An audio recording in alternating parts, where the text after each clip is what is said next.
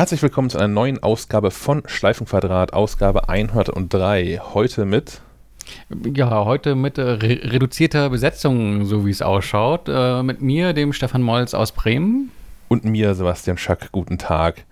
Ähm, ja, Sven und Sophie fehlen beide entschuldigt. Ja, darf auch mal, auch. Ja, ich, ich finde auch. Wir sind doch gerade, also lohnt sich auch gerade. Hier ist gerade gutes Wetter im Norden. Ich, ich kann aus deinem Fenster gar nicht so rausgucken, gerade hier, aber.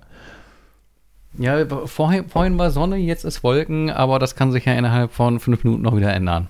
Ja, das ist wohl richtig, aber hier war gestern schon gutes Wetter, heute auch gutes Wetter. Ich hoffe, das hält sich fürs Wochenende, dann ist vielleicht mal so, so Grillen drin oder so. Ja, nächste Woche 22 Grad. Ja. Sa sagt die App. Alles verrückt. Wollen wir nochmal Wetter-Apps sprechen? Bloß nicht. Na gut, dann, ähm, dann fange ich mit meinem persönlichen Aufreger der Woche an. Und der deiner ist, glaube ich, auch gehalt, gehaltvoller als, als der meine. Ja, mal gucken. Dir gebührt der Einstieg. Und zwar geht es um die Fotomediathek in der iCloud, über die ich persönlich wenig zu schimpfen habe. Das funktioniert für mich eigentlich ziemlich genau so, wie ich mir das immer vorgestellt habe. Es fehlen noch so ein paar Funktionen, die ähm, Google Fotos zum Beispiel hat. Da haben wir in einer vergangenen Episode schon drüber gesprochen. Ich habe jetzt aber das lustige Phänomen, dass mein iPad sich entschieden hat, ah, mache ich nicht mehr mit. Und ähm, es, es zeigt mir Fotos an, also alle meine Fotos vom Stand von vor inzwischen ähm, zehn Tagen. Und unten drunter steht, also man ganz runter scrollt auf den aktuellsten Eintrag in der, in der Fotos-Mediathek, ähm, steht aus iCloud wiederherstellen. Und darüber ist ein blauer Ladebalken und der auch schon vollständig, also der ist vollständig geladen. Diesen Zustand hat es seit jetzt, naja, bummelig zehn Tagen. Ähm, grundsätzlich. Ähm, ich habe in der Zeit einiges ausprobiert. Ich habe ähm, die iCloud Fotomediathek auf dem iPad deaktiviert. Ich habe meine Apple-ID auf dem iPad mal abgemeldet und wieder angemeldet. Ich habe das Ganze neu gestartet. Ich habe da die, äh, inzwischen, letzter Schritt war da die Entwickler-Beta, nicht die Entwickler-Beta, sondern die Public-Beta drauf zu installieren, ob das irgendwas ändert. Ähm, ich habe das alles irgendwie durchgeturnt. Ich habe zwischendurch sogar mal ähm, das iPad komplett gelöscht und als neues aufgesetzt. Also nicht aus dem iCloud-Backup, sondern als neues und guckt, was dann passiert. Und er hatte auch über, über, über Nacht ähm, alle, alle Fotos geladen, bis auf die neuesten 2030 und drunter steht, ähm, aus iCloud wiederherstellen mit diesem vollgeladenen Ladebalken. Und mehr tut sich da irgendwie nicht. Und ich bin so ein bisschen ähm, ratlos, woran das wohl liegen könnte. Denn es muss an diesem iPad liegen, denn zwischen iPhone und äh, Mac werden, sind alle Bilder synchron in der iCloud, wenn ich es per Browser mir angucke, sind sie auch synchron. Und, und dann darfst du raten, was es sein könnte, Stefan. was ich das, der, der große galoppierende Mystizismus ist, dass es auch vom iPad in eine Richtung funktioniert. Wenn ich auf dem iPad einen Screenshot mache oder irgendwie sowas, dauert das so, keine Ahnung, 10 bis 20 Sekunden und dann taucht dieser Screenshot auch auf dem Mac und auf dem iPhone auf. Nur andersrum halt nicht. Ja, das klingt nach genug Voodoo, um nicht gleich aus der Hüfte geschossene Lösung parat haben zu können. Ich weiß, dass ich auch schon Fu hatte mit der ähm, iCloud äh, Bilder, Synchronisierung und bei mir lag es einfach daran, dass äh, diese Synchronisation nur dann äh, verlässlich und vollständig stattfindet, wenn man das, äh, wenn man die Geräte an der Stromstrippe hat. Ähm, das wäre jetzt auch so, ich hätte ins Blaue geschossen und gesagt, hast du denn das Kabel dran gesteckt? Äh, das hilft. Ähm, was auch noch helfen kann, ist einen mit einem Adapter so ein Gerät via Ethernet in, ins Netz irgendwie hängen und versuchen, mhm. WLAN auszuklammern. Ansonsten, boah, hm, was kann es denn sein? Warum? Weil es in eine Richtung funktioniert und in die andere nicht. Äh, irgend, irgendeine Einstellung im Netzwerk, irgendein, äh, ja, hm, hm, hm irgendein, irgendein Filter. Habe ich, ich habe sowas alles nicht. Was ich auch schon versucht habe, ist, also normalerweise ist auf dem iPad. Also einfach mal probieren, in ein anderes Netz zu gehen. Also du bist jetzt, wahrscheinlich hast du das im heimischen WLAN ausprobiert. Ja. Und dann würde ich einfach mal ähm, über das iPhone einen Hotspot aufmachen und gucken. Ja. Einfach um das Netzwerk äh, an der Stelle vielleicht als. Tatsächlich habe ich das noch nicht probiert. Ich habe auch, hab auch schon gewechselt zwischen. Ähm, also normalerweise ist mein iPad so eingestellt, dass da die Fotos alle im Original drauf geladen werden. Und habe es auch schon gewechselt auf hier, lade nur die Vorschauen oder optimiere den Speicher. Hat auch nichts geändert. Anderes Netz, ja. Also ich, tatsächlich aus, ich wüsste nicht, warum das was ändern sollte, wie bei so vielen, aber habe ich nicht getestet. Ich werde das äh, nachher mal testen. Das iPad ist leider gerade äh, im Wohnzimmer und nicht hier bei mir am Platz, aber ich, ich teste das nach der Sendung mal. Ähm, ansonsten, ich meine, du hast doch bestimmt noch irgendein anderes iPad da liegen. Das könnte sein, ja. hier so ein iPad Mini habe ich hier noch. Einfach, einfach nur spaßeshalber ähm, auf die gleiche OS-Version bringen und äh, dann auch nochmal probieren hm. und schauen, ob sich da irgendwie reproduzieren lässt. Wenn da das gleiche Problem auftaucht, scheint es irgendwie wirklich ein Problem auf OS-Ebene und äh, ja, iPadOS-Problem äh, zu sein. Äh, Wenn es da klappt, ja, keine Ahnung. Hm. Voodoo. Dann ja. musst du das andere iPad zum Exorzisten äh, tragen und hoffen. Er ist ein iPad Pro. Ähm, da gibt es wahrscheinlich bald eh ein neues, habe ich gehört. Es geht zum richtigen Zeitpunkt kaputt. Hm, naja. Ich habe die Frage auch schon bei uns in diesem, in, im, im, Discord ähm, gestellt. Wenn ihr da hinkommen wollt, äh, maclife.de slash ml-discord. Wir machen das nämlich ganz schlau. Wir haben, wir haben so Troubleshooting-Kanäle, wo, wo, wir euch die Gelegenheit geben wollen, Fragen zu stellen. Aber insgeheim machen wir das umgekehrt. Wir stellen unsere Fragen an euch und hoffen auf Lösungen. Ja, immer wenn wir nicht weiter wissen, dann aber wir können einfach direkt äh, äh, Leseranfragen, die per Mail reinkommen, die können wir einfach durchrouten nach Discord und das andere Menschen beantworten lassen. das ist ein bisschen Mechanical Turk-mäßig. oh, gemein. Oh Mann. Das müssen wir einfach alles rausschneiden. Ach, das darf für die Nachwelt erhalten bleiben. Ich denke auch.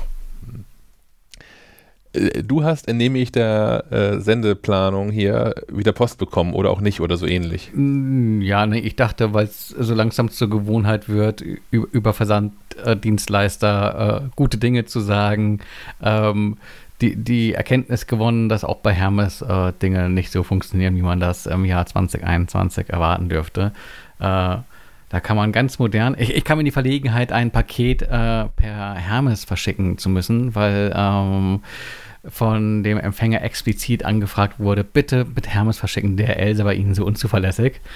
Oh, Habe ich gedacht, ja, gut, wenn es dann so ist. Ähm, und mir nichts weiter dabei gedacht.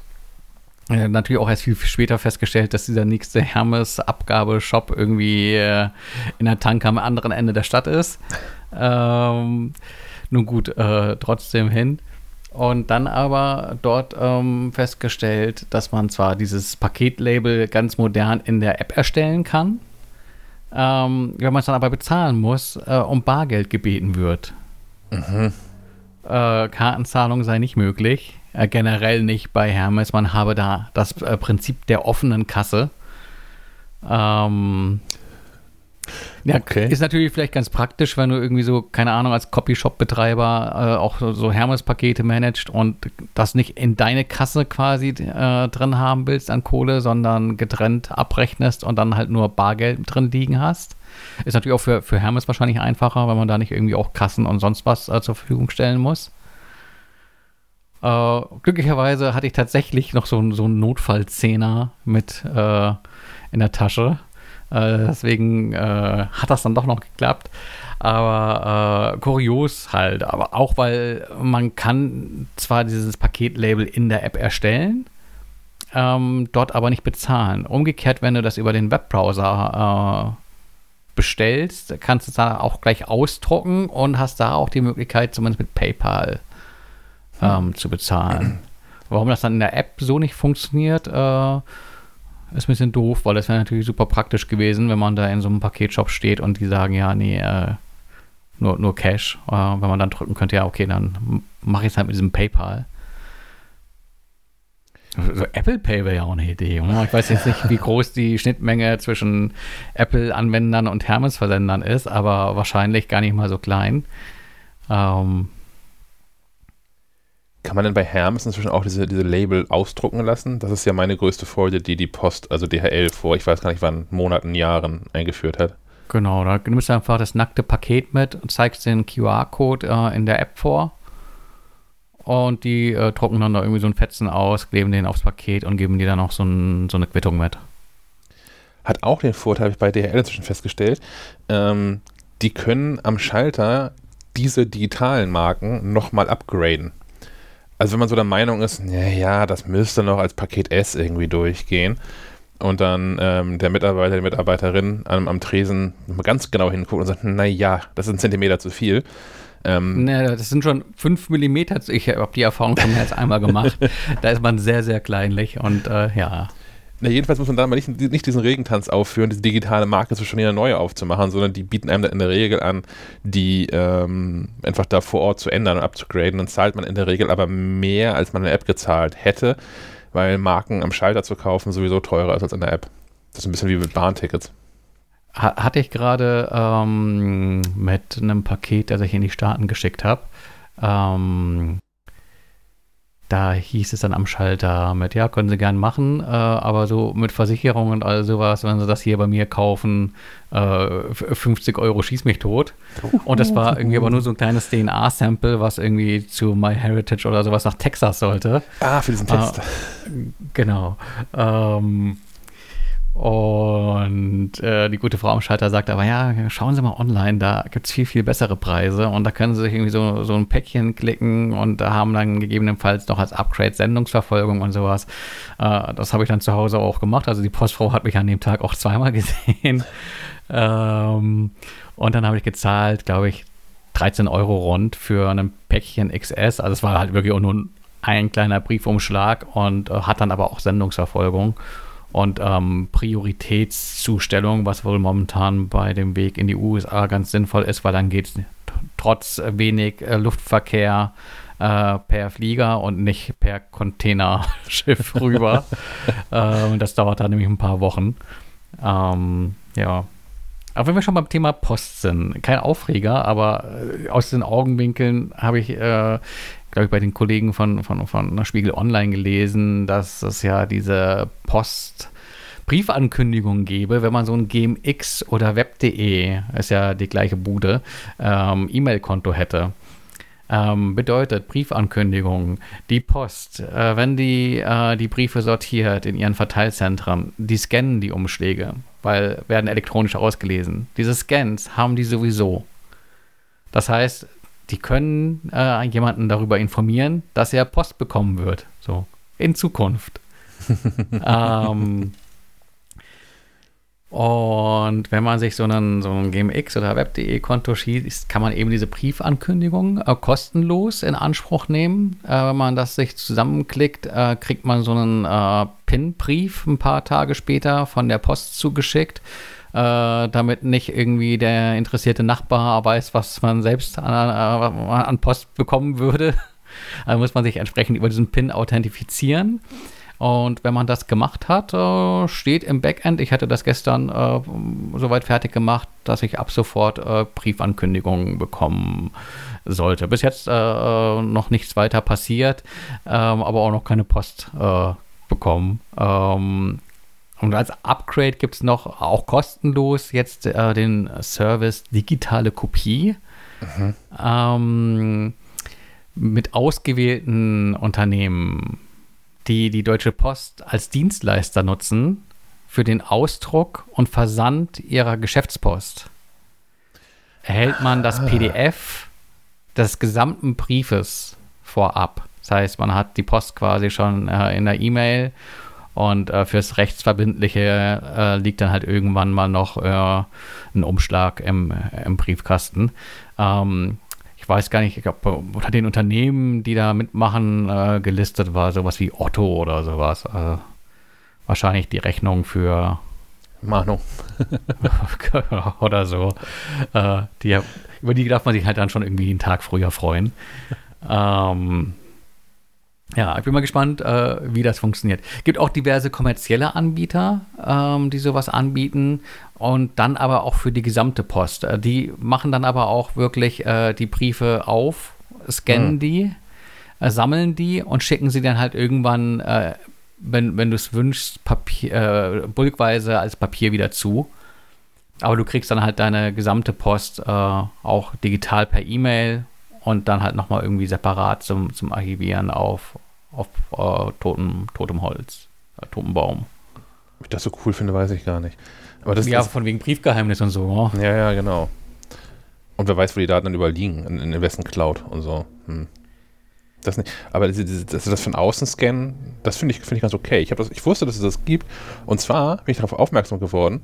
Ähm, ich, ich gucke ab und zu mal, das ist ein Hobby von mir, gucke ich äh, in so verschiedenen äh, Online-Tauschbörsen, wo dann wohl überall die MacLive kostenfrei downloadbar ist. Einfach so aus, aus Spaß und der Freude. Und ich habe, es ist in der Zwischenzeit oder letzter Zeit ist es mir vermehrt untergekommen. Haben die das Adresslabel drauf kleben lassen? Nee, das nicht, aber das, aber, das, aber das Bild, was hochgeladen wird, um irgendwie anzupreisen, hier neue MacLive, äh, ist das Cover in schwarz-weiß. Also, was zur Hölle ist das denn? Wie, warum sollte man das denn tun? Und ähm, zum Glück hat jemand anderes Doofes das auch gefragt in einem dieser Threads und dabei müssen sie erklärt, naja, das kommt halt so von, das kommt halt so als in der Mail mit an, als Ankündigung von die MacLife ist bald da. und dann müssen sie nicht nur das, die, das echte Cover abfotografieren oder gar selbst einscannen, sondern mir lieber das Schwarz-Weiß-Ding, was da angekommen ist. Okay. Ja, ja effizient. ja. Wo ich immer so ein bisschen, ein bisschen fuchsig werde, ist tatsächlich, wenn dann, wenn dann Leute, das habe ich auch häufiger gesehen, ähm, die, die MacLife als PDF, äh, aber stark komprimiert irgendwo hochladen. Das, also mhm. man kann ohnehin nichts gegen machen, dass Menschen äh, die, die MacLive dann illegal weiterverbreiten. Ähm, aber dann noch bitte wenigstens anständige Qualität. Irgendwie Bandbreite ist da und Online-Speicherplatz ist auch da und so ist es die auch nicht. Ähm, Habe ich auch schon gemacht, da antwortet nie einer drauf. Wenn, es ist schon mehrfach, mehrfach passiert, dass, ähm, dass in so scheiß Qualität irgendwo hochgeladen worden ist und ich dann im Thread einfach darunter die, die mir gleich von anständiger Qualität reingepostet habe, mit schön, schönem Gruß aus der Redaktion und sehe auch, dass die dann mehrfach runtergeladen wird, aber es reagiert niemand drauf. Es gibt da keine, keine Upvotes, keine Downvotes, keine Kommentare zu. Jetzt musst du noch einen extra Link äh, hinterlegen für, für, für, für, die Upgrade, für das Upgrade auf das, auf das legale Abo. Ja. ja. Mit, mit extra Bonus. Ich habe das schon überlegt, ob man das nicht mal machen sollte, in, in, irgendeiner, in irgendeinem Monat, ähm, einfach bevor es jemand anders hochladen kann, weil wir haben die PDFs ja früher als alle anderen, ähm, das einfach schon mal in allen Tauschbörsen hochzuladen mit irgendeiner doppelseitigen Sonderanzeige drin mit einem, mit einem günstigen Upgrade-Angebot oder irgendwie sowas. Einfach um zu gucken, ob das funktioniert. Ob ja, das alleine für die LOLs. Ja, ja. Hm. Ich notiere mir das nochmal. Das, eigentlich ist es nach wie vor keine doofe Idee. Wo ist denn ein Stift? Hier ist ein Stift. Ja, ich notiere auf Papier. Gut. Ähm, kommen wir zum nächsten Thema. Wir kommen ähm, endlich zu Apple, zu neuen Apple-Themen und Intel. Ja, da gab es ja Dinge. Äh, äh, vergangene Woche äh, amüsierten wir uns so ein bisschen über die, die Anti-Apple-Werbespots, äh, die Intel da in Auftrag gegeben hatte. Ähm, aber man war sich nicht zu blöd, einfach nur so ein paar Tage äh, die, die Füße ruhig zu halten, um dann eine große neue Strategie anzukündigen, nämlich dass man bei Intel äh, anstrebt, ähm, zum Auftragsfertiger zu werden. Also Chips für Auftraggeber wie beispielsweise Apple fertigen zu wollen und damit in Konkurrenz zu ähm, den, das sind Taiwanesen, oder? Von TSMC ja. äh, zu gehen. Und bei TSMC wird äh, ausschließlich oder fast ausschließlich, ich glaube, Samsung liefert auch noch Chips, aber ich weiß nicht, ob die auch bei TSMC geliefer, äh, gefertigt werden. Aber auf jeden Fall kommt, kommt von den äh, TSMC-Leuten der Großteil der, der Apple-Chips. Ähm, nun, nun, sagt, sagt dieses Intel, es will auch und kann auch, ähm, wobei ich da jetzt gar nicht so aus dem FF weiß, ob die überhaupt die Technologie haben, die, die Apple nutzt, weil äh, ich glaube, da ist man bei den aktuellen Auftragsfertigern bereits bei 5 Nanometer Strukturbreite und ist schon dabei, Richtung 3 Nanometer zu gehen. Ich, ich weiß nicht, ob Intel das kann. Also ihre sollte es können? Nicht. Also sie, äh, Intel hat ja auch eigene Chips, die zwar so klein gefertigt werden, ähm, die kaufen sie aber auch zu. ja, also da wird man noch ein bisschen wahrscheinlich äh, Hausaufgaben erledigen müssen, wenn man sich Apple als, als, als Kunden äh, wird, wird sichern wollen. Ähm, ich kann mir durchaus vorstellen, dass Apple ein Interesse hat, äh, auch oder eine weitere Auftragsfertiger ähm, ja, zu, zu, zu, beauftragen, weil äh, es ja wenig sinnvoll ist, sich von einem äh, Anbieter derart abhängig zu machen. Da muss ja nur irgendwie mal, äh, müssen die Chinesen mal auf die Idee kommen, Stress mit Taiwan anzufangen, dann sieht das ja auf einmal ganz schlecht aus mit, mit neuen iPhones. Der nächste Tsunami, irgendwas, ja. Oder so, genau. Ähm, also da irgendwie zu diversifizieren, ist, ist sicherlich keine schlechte Idee. Ähm, hat Apple ja auch schon bei anderen Produkten ähm, gemacht. Äh, also jetzt, wenn man irgendwie von den AirPods oder sowas spricht, da hatte ich auch was gelesen von äh, Produktion nicht mehr ausschließlich äh, bei den Chinesen, sondern auch äh, in oh, Vietnam war das, glaube ich. Ähm, iPhone-Produktion teilweise in Indien. Ähm, glaube ich, teilweise auch in Brasilien, was aber auch immer äh, da mit ähm, lokaler Gesetzgebung zu tun hat, dass ähm, da die Regierungen halt eben auch verlangen, dass äh, Dinge anteilig gefertigt werden oder subventioniert werden oder sowas. Aber äh, nichtsdestotrotz ist es natürlich sinnvoll, äh, ähm, die Expertise und die Möglichkeit auch äh, ja, weit gestreut fertigen lassen zu können, äh, bei den Stückzahlen, die Apple bewegt, sinnvoll. Wo zahlt Intel eigentlich Steuern? Also die werben damit ja auch, dass sie, dass sie auch Standorte in Europa haben für, für die Chipfertigung. Dann wahrscheinlich in Irland. dann zahlen sie in Irland keine Steuern. Genau, ja. Müssen wir nochmal recherchieren, wo wer da eigentlich von wirklich profitiert. Also klar, ich glaube auch, dass es für Apple ein echter Vorteil ist, einfach einen Partner dann mehr zu haben. Und ich glaube auch nicht, dass das Apple, ähm, die sind da nicht so. Die werden jetzt nicht aus, aus Prinzip ähm, auf dieses Intel-Angebot ausschlagen. Wenn es schlechtes ist, vielleicht natürlich schon. Aber auf jeden Fall nicht aus Prinzip. Die werden sich nicht hinstellen und sagen, wir haben euch jetzt gerade irgendwie die Tür gezeigt.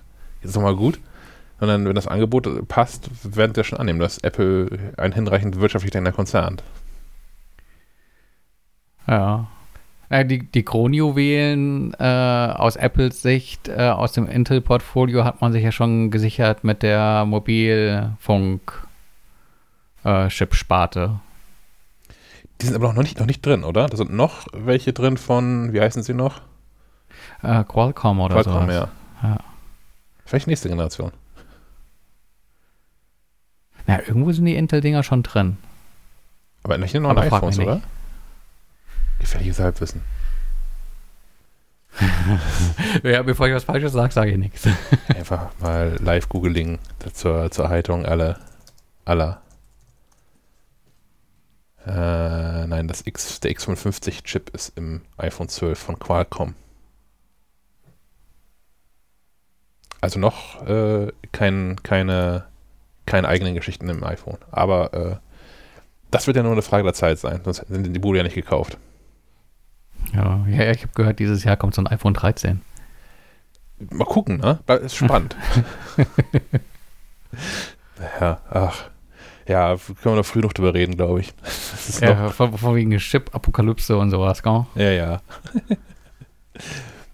Wo sich aber jetzt schon tatsächlich ähm, Gerüchte mehren, ist rund um die nächste Generation der Apple Watch oder eine der nächsten Generationen zumindest der Apple Watch, ähm, die angeblich mit einem runden oder zumindest ovalen Display daherkommen soll.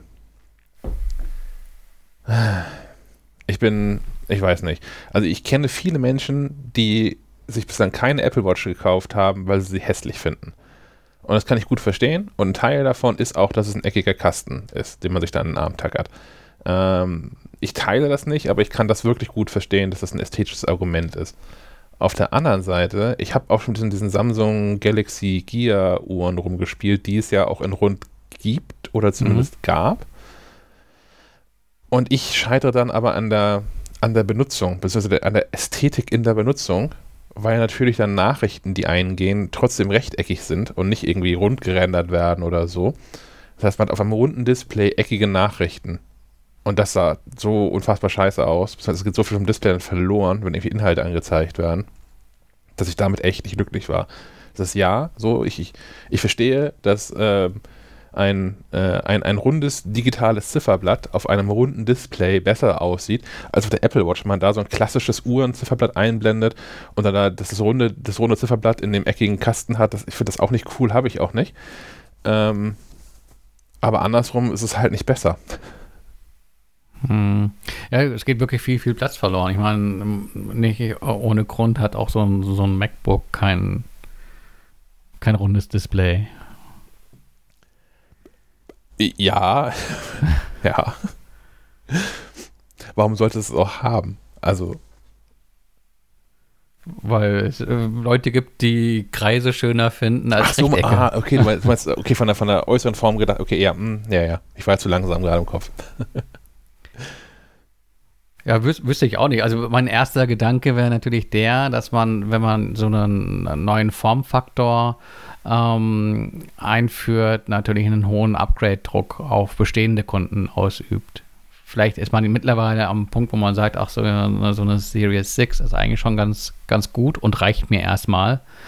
Ähm, da, da müsste dann ein kommendes Modell schon mal ordentlich was auf die Schippe legen, äh, um, um viele Menschen dazu zu bringen, ähm, nochmal in die Tasche zu greifen und das neue Modell zu kaufen. Wobei ich mir da auch vorstellen kann, dass man da auch irgendwie wieder para, parallel fährt, dass es eben analog zum, zum iPhone äh, so eine SE, wie es ja jetzt schon der Fall ist, die Apple Watch SE gibt, die dann halt ähm, von den Features her aufgewertet wird und das neue Pro-Modell oder das neue Top-Modell eben die, die neue Bauform erhält. Ich habe auch irgendwas gelesen mit Displays, mit so Rundum-Displays, wo dann quasi ähm, Teile des Armbands auch noch Informationen darstellen können. Mhm. Und was ich interessant finde, das Gericht gibt es ja schon seit, seit ah, zwei Jahren ungefähr, zwei, drei Jahren. Ich glaube, das Gericht ist so alt wie die Apple Watch selbst.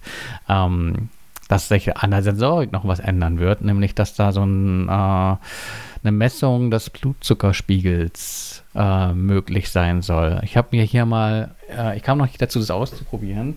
Ähm, von, von Abbott ähm, heißt Freestyle Libre 2, glaube ich, so ein Zuckermesssystem, das auch wenig invasiv ist. Das ist so ein kleiner, kleiner Puck, den man sich äh, an den Oberarm klebt und an dem so ein ganz, ganz kleiner Dorn drin ist, der irgendwie in das Fettgewebe in der Haut reinpiekt. Äh, Das soll man aber gar nicht großartig merken. Äh, und dann bleibt das Teil da irgendwie für zwei Wochen stecken und liefert dir ähm, quasi jederzeit den Zuckerwert. Ähm, funktioniert mit einem Lesegerät, das du so dazu kaufen kannst oder verschrieben bekommst. Ähm, oder mit äh, einem Smartphone. Es gibt eine App und das Ganze funktioniert irgendwie per Bluetooth, äh, NFC. Äh, du hältst einfach ähm, das iPhone an den Sensor, an den Arm und äh, die gespeicherten, zwischengespeicherten Werte werden ausgelesen und dann in der App dargestellt. Hm. Ähm, so könnte ich mir das auch äh, vorstellen ähm, in der Apple Watch. Wäre natürlich ganz schön, ohne dass man sich Dinge dann doch äh, unter die Haut äh, stecken muss. Äh, zumal das auch ein Verbrauchsprodukt ist. Äh, also das ähm, tut 14 Tage lang seinen Dienst und dann muss das halt ersetzen. Und äh, wenn du das privat zahlst, äh, wird es halt schnell teuer, weil eine, ein so ein Ding kostet 60 Euro. Ui. Äh, gut, wenn du jetzt wirklich äh, sch schlimm Zucker hast und äh, lückenlos äh, kontrollierst und dir die Finger piekst, sind die Teststreifen nicht günstiger. Hm. ähm, aber dennoch, also, wäre wär natürlich schon ganz cool, wenn so eine Funktion kommen würde. Das würde ich äh, eher feiern, als wenn sich da jetzt am Design was tut, weil, äh, wie auch du, Sebastian, bin ich eigentlich mit dem, äh, was, was jetzt ist, nämlich äh, das kleine rechteckige Display ganz, ganz zufrieden.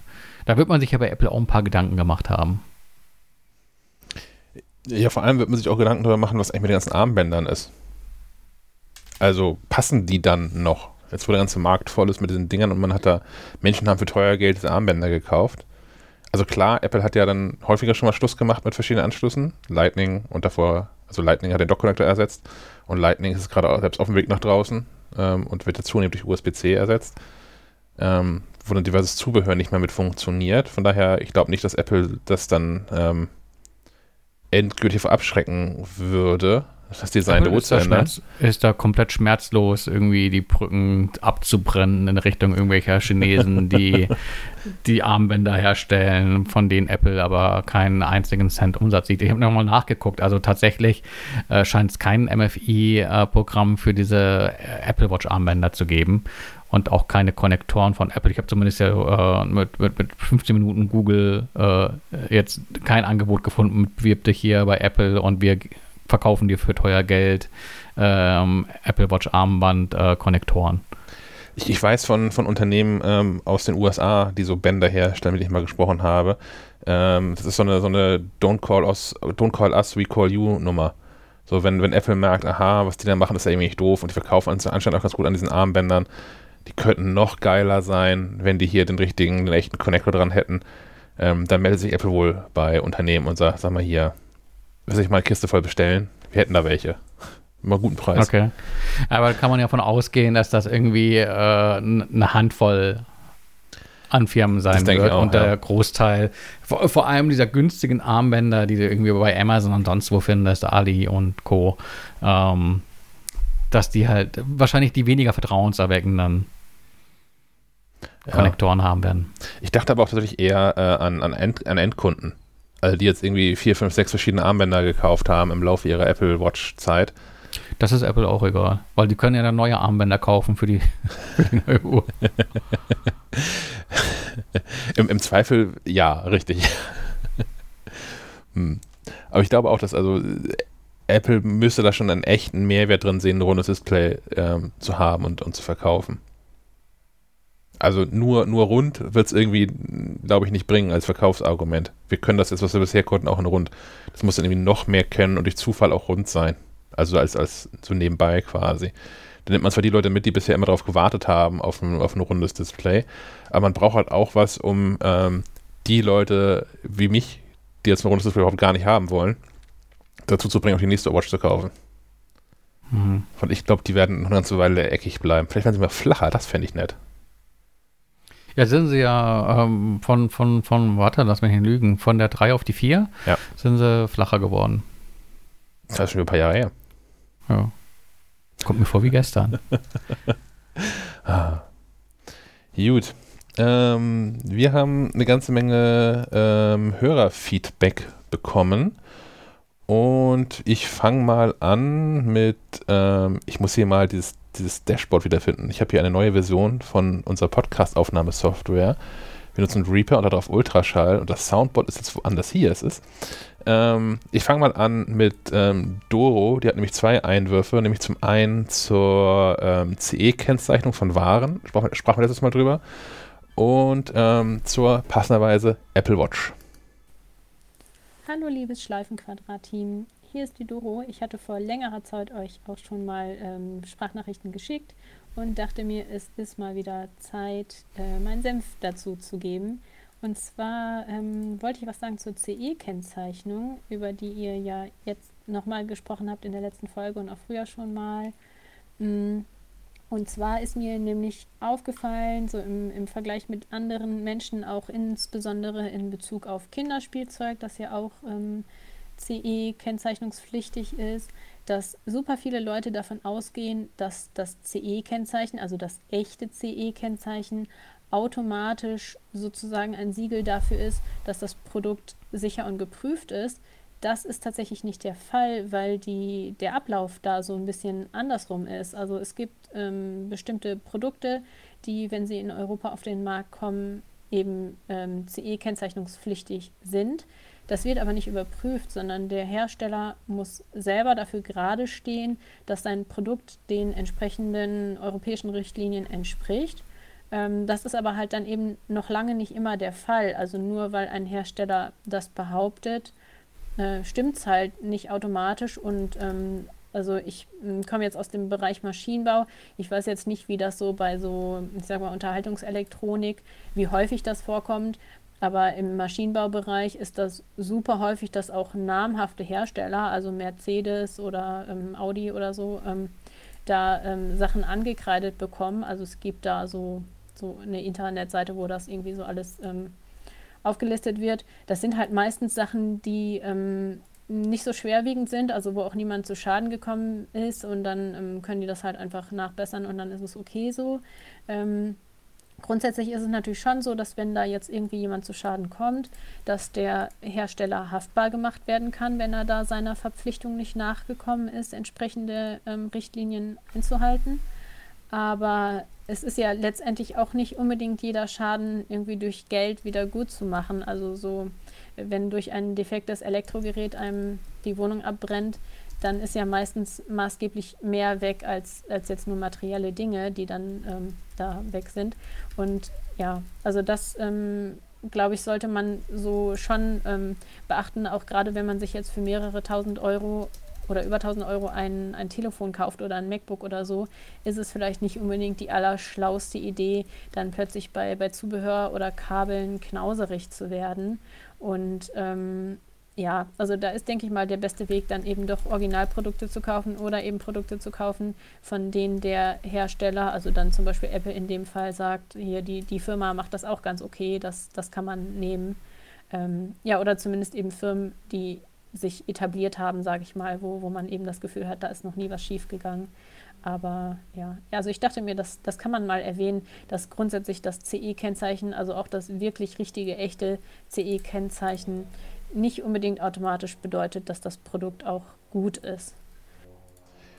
Finde ich, ist nochmal ein, ein wichtiger Einwurf. Haben wir gar nicht dazu gesagt. Bin ich auch davon ausgegangen, dass Menschen das bekannt wäre. Aber wahrscheinlich hat Doro recht und das ist Menschen gar nicht so richtig bekannt, dass es da keine ähm, Zertifizierungs- oder Prüfstelle seitens der EU gibt, die äh, Geräte dann freigibt und Stempel drauf drückt. Deswegen gibt es auch gerne nochmal irgendwie so ein, so ein TÜV-Siegel oder sowas, mit dem äh, äh, seriösere Unternehmen dann irgendwie auch nochmal ähm, die Zertifizierung einer Prüfung äh, belegen gegenüber ja. dem Kunden.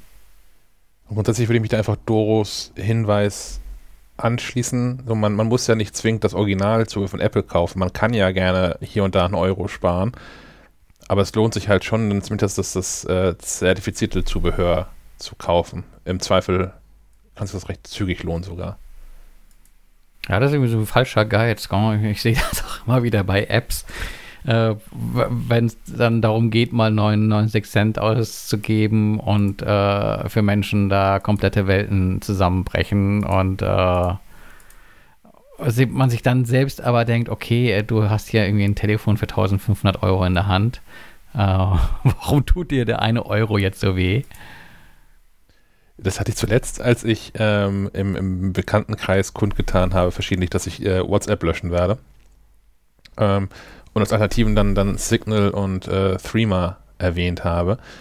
Und ich würde sagen, dass so drei Viertel der Personen haben darauf schon geantwortet mit, aber Threema kostet ja Geld. Es, ja, das kostet irgendwie, ist jeden zweiten Tag im Angebot und kostet irgendwie 3,50 oder irgendwie sowas. Puh, vielleicht ist es okay, das zu bezahlen.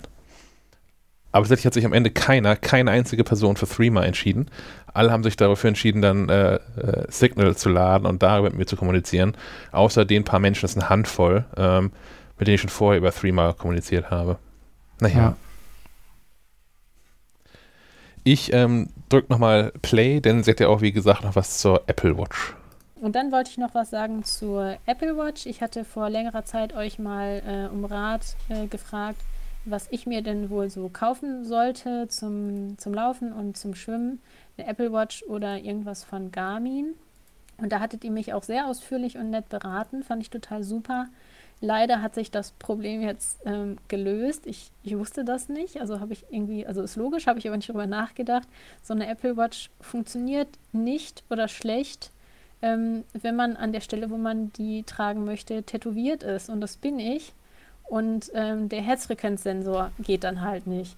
Und ähm, ist jetzt natürlich nicht die einzige Funktion, die so eine Apple Watch hat, aber irgendwie doch auch keine ganz unwichtige, insbesondere wenn man die zum Sport machen benutzen möchte. Ähm, also das ist jetzt kein Apple-Problem, das, das Problem ist bei anderen Herstellern auch so, aber deswegen hat sich das erledigt. Also für alle anderen oder viele andere Menschen wohl, die äh, stark tätowiert sind an den Armen, ist, ist das Thema dann wohl auch raus. Wobei ich auch Leute kenne, die auch tätowiert sind, da klappt es. Also hat vielleicht auch irgendwie so mit, mit den Farben oder so zu tun. Bei mir geht es jedenfalls leider nicht und deswegen brauche ich jetzt auch weder eine Apple Watch noch irgendwas von Garmin, leider. Aber ähm, naja, dafür habe ich dann Geld gespart, das ich irgendwann mal in diese Tattoos investiert habe und jetzt eben nicht mehr in Apple Watches investieren kann. Ähm, ja, wie immer, euer Podcast ist super. Ich hatte jetzt so zwischendrin leider irgendwie ein bisschen ähm, äh, nicht so viel Zeit, das alles zu hören. Eure Folgen sind ja auch immer eigentlich angenehm lang. Deswegen habe ich aber dafür jetzt ganz viele Folgen, die ich noch nachhören kann und äh, freue mich aber auch auf die neuen Folgen, die noch so kommen. Dann nochmal vielen Dank an der Stelle. Tattoos, ähm, Thema habe ich auch nie bedacht. Ich habe kein einziges. Ähm, soweit ich weiß, du bist auch zumindest mindestens mal an, an Körperstellen, wo man Apple Watch tragen kann, nicht tätowiert. ähm, ich, ja, spannende Frage eigentlich, äh, wo, also woran das sich dann am Ende unterscheidet. Also ob es funktioniert oder nicht. Sind, sind das die Menschen, die zu den billigen Tattoo-Studios gegangen sind, wo die Farbe nicht so gut deckend ist, die dann, wo es dann trotzdem funktioniert? Oder? Na, ich denke, wenn du großflächig äh, dunkel äh, tätowiert bist, wird das nicht funktionieren. Weil dann wird einfach zu viel Licht geschluckt werden. Oder eine bestimmte Farbe. Welche Farbe hat ein das grünes Licht, gell? Nicht, dass dann mhm. irgendwie so farblehrenmäßig sich da irgendwie Dinge äh, raus subtrahieren oder aufaddieren und dann nichts Sinnvolles mehr äh, beim Rücksignal ausgewertet werden kann. Die, so die erste Idee, die ich hätte, wäre, dass man halt äh, schaut, ob man nicht vielleicht doch irgendwie am anderen Arm die Uhr trägt, wenn man dann Sport macht. Oder das weiß ich nicht, ob es funktioniert. Da muss auch erstmal das Armband mitmachen am Oberarm. Hm. Ähm, das ist vielleicht auch sinnvoll, wenn man irgendwie Gewichte hebt oder sowas. Aber auch beim Laufen stelle ich es mir angenehmer vor, das am Oberarm zu haben. Es gibt ja auch extra so Täschchen, wenn du mit deinem iPhone läufst, oh. dass du, ja, ja, es gibt so Menschen. Ich, ich, ich sehe das. Hast du das mal probiert? Wenn ich aus dem Fenster gucke. Aber hast du es mal probiert selbst? Nee. Ah, ich ich auch einmal. Aber das ist schon ein richtiger Packen, den du da dran hast. Ich habe auch noch so schwarze Ärmchen. Äh, aber wenn du vielleicht so ein, so ein schwarzen Egger bist. Naja. Also ich meine, ich, also ich habe ich hab genug A-Material anzubieten. Ich fand das aber trotzdem unfassbar lästig, so, so ein Ding zu haben.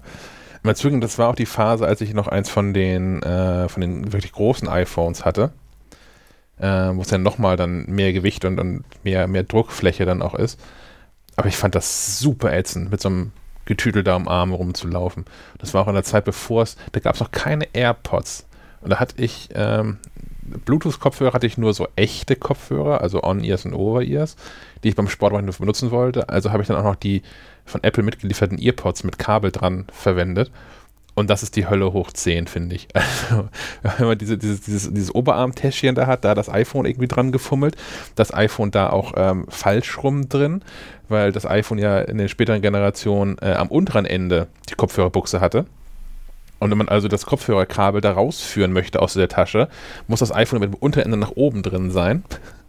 Und dann irgendwie durch den T-Shirt-Ärmel, durch den Halsausschnitt, äh, dieses, dieses Kabel durch. Und das iPhone immer falsch rum bedienen, weil die meisten Sport-Apps, sei es irgendwie Nike Running oder auch Strava, nicht die Option haben, ähm, sich quasi verkehrt rum anzeigen zu lassen. Das war, das war alles nix. Hm. Noch, noch eine Alternative, äh, ich habe hier gerade mal so ein bisschen in den Support-Artikel geguckt, äh, ist einen Brustgurt verwenden. Wenn man jetzt wirklich äh, sehr gezielt Sport macht, mag das eine Alternative sein. Mhm. Also quasi über den Brustgurt die Pulserfassung machen lassen und den dann entsprechend mit der Apple Watch koppeln. Und ähm, hat aber dann den Nachteil, äh, dass dann diese automatische Handgelenkserkennung irgendwie nicht genutzt werden kann, weil am Arm selbst halt kein, kein Puls gemessen werden kann von der Uhr.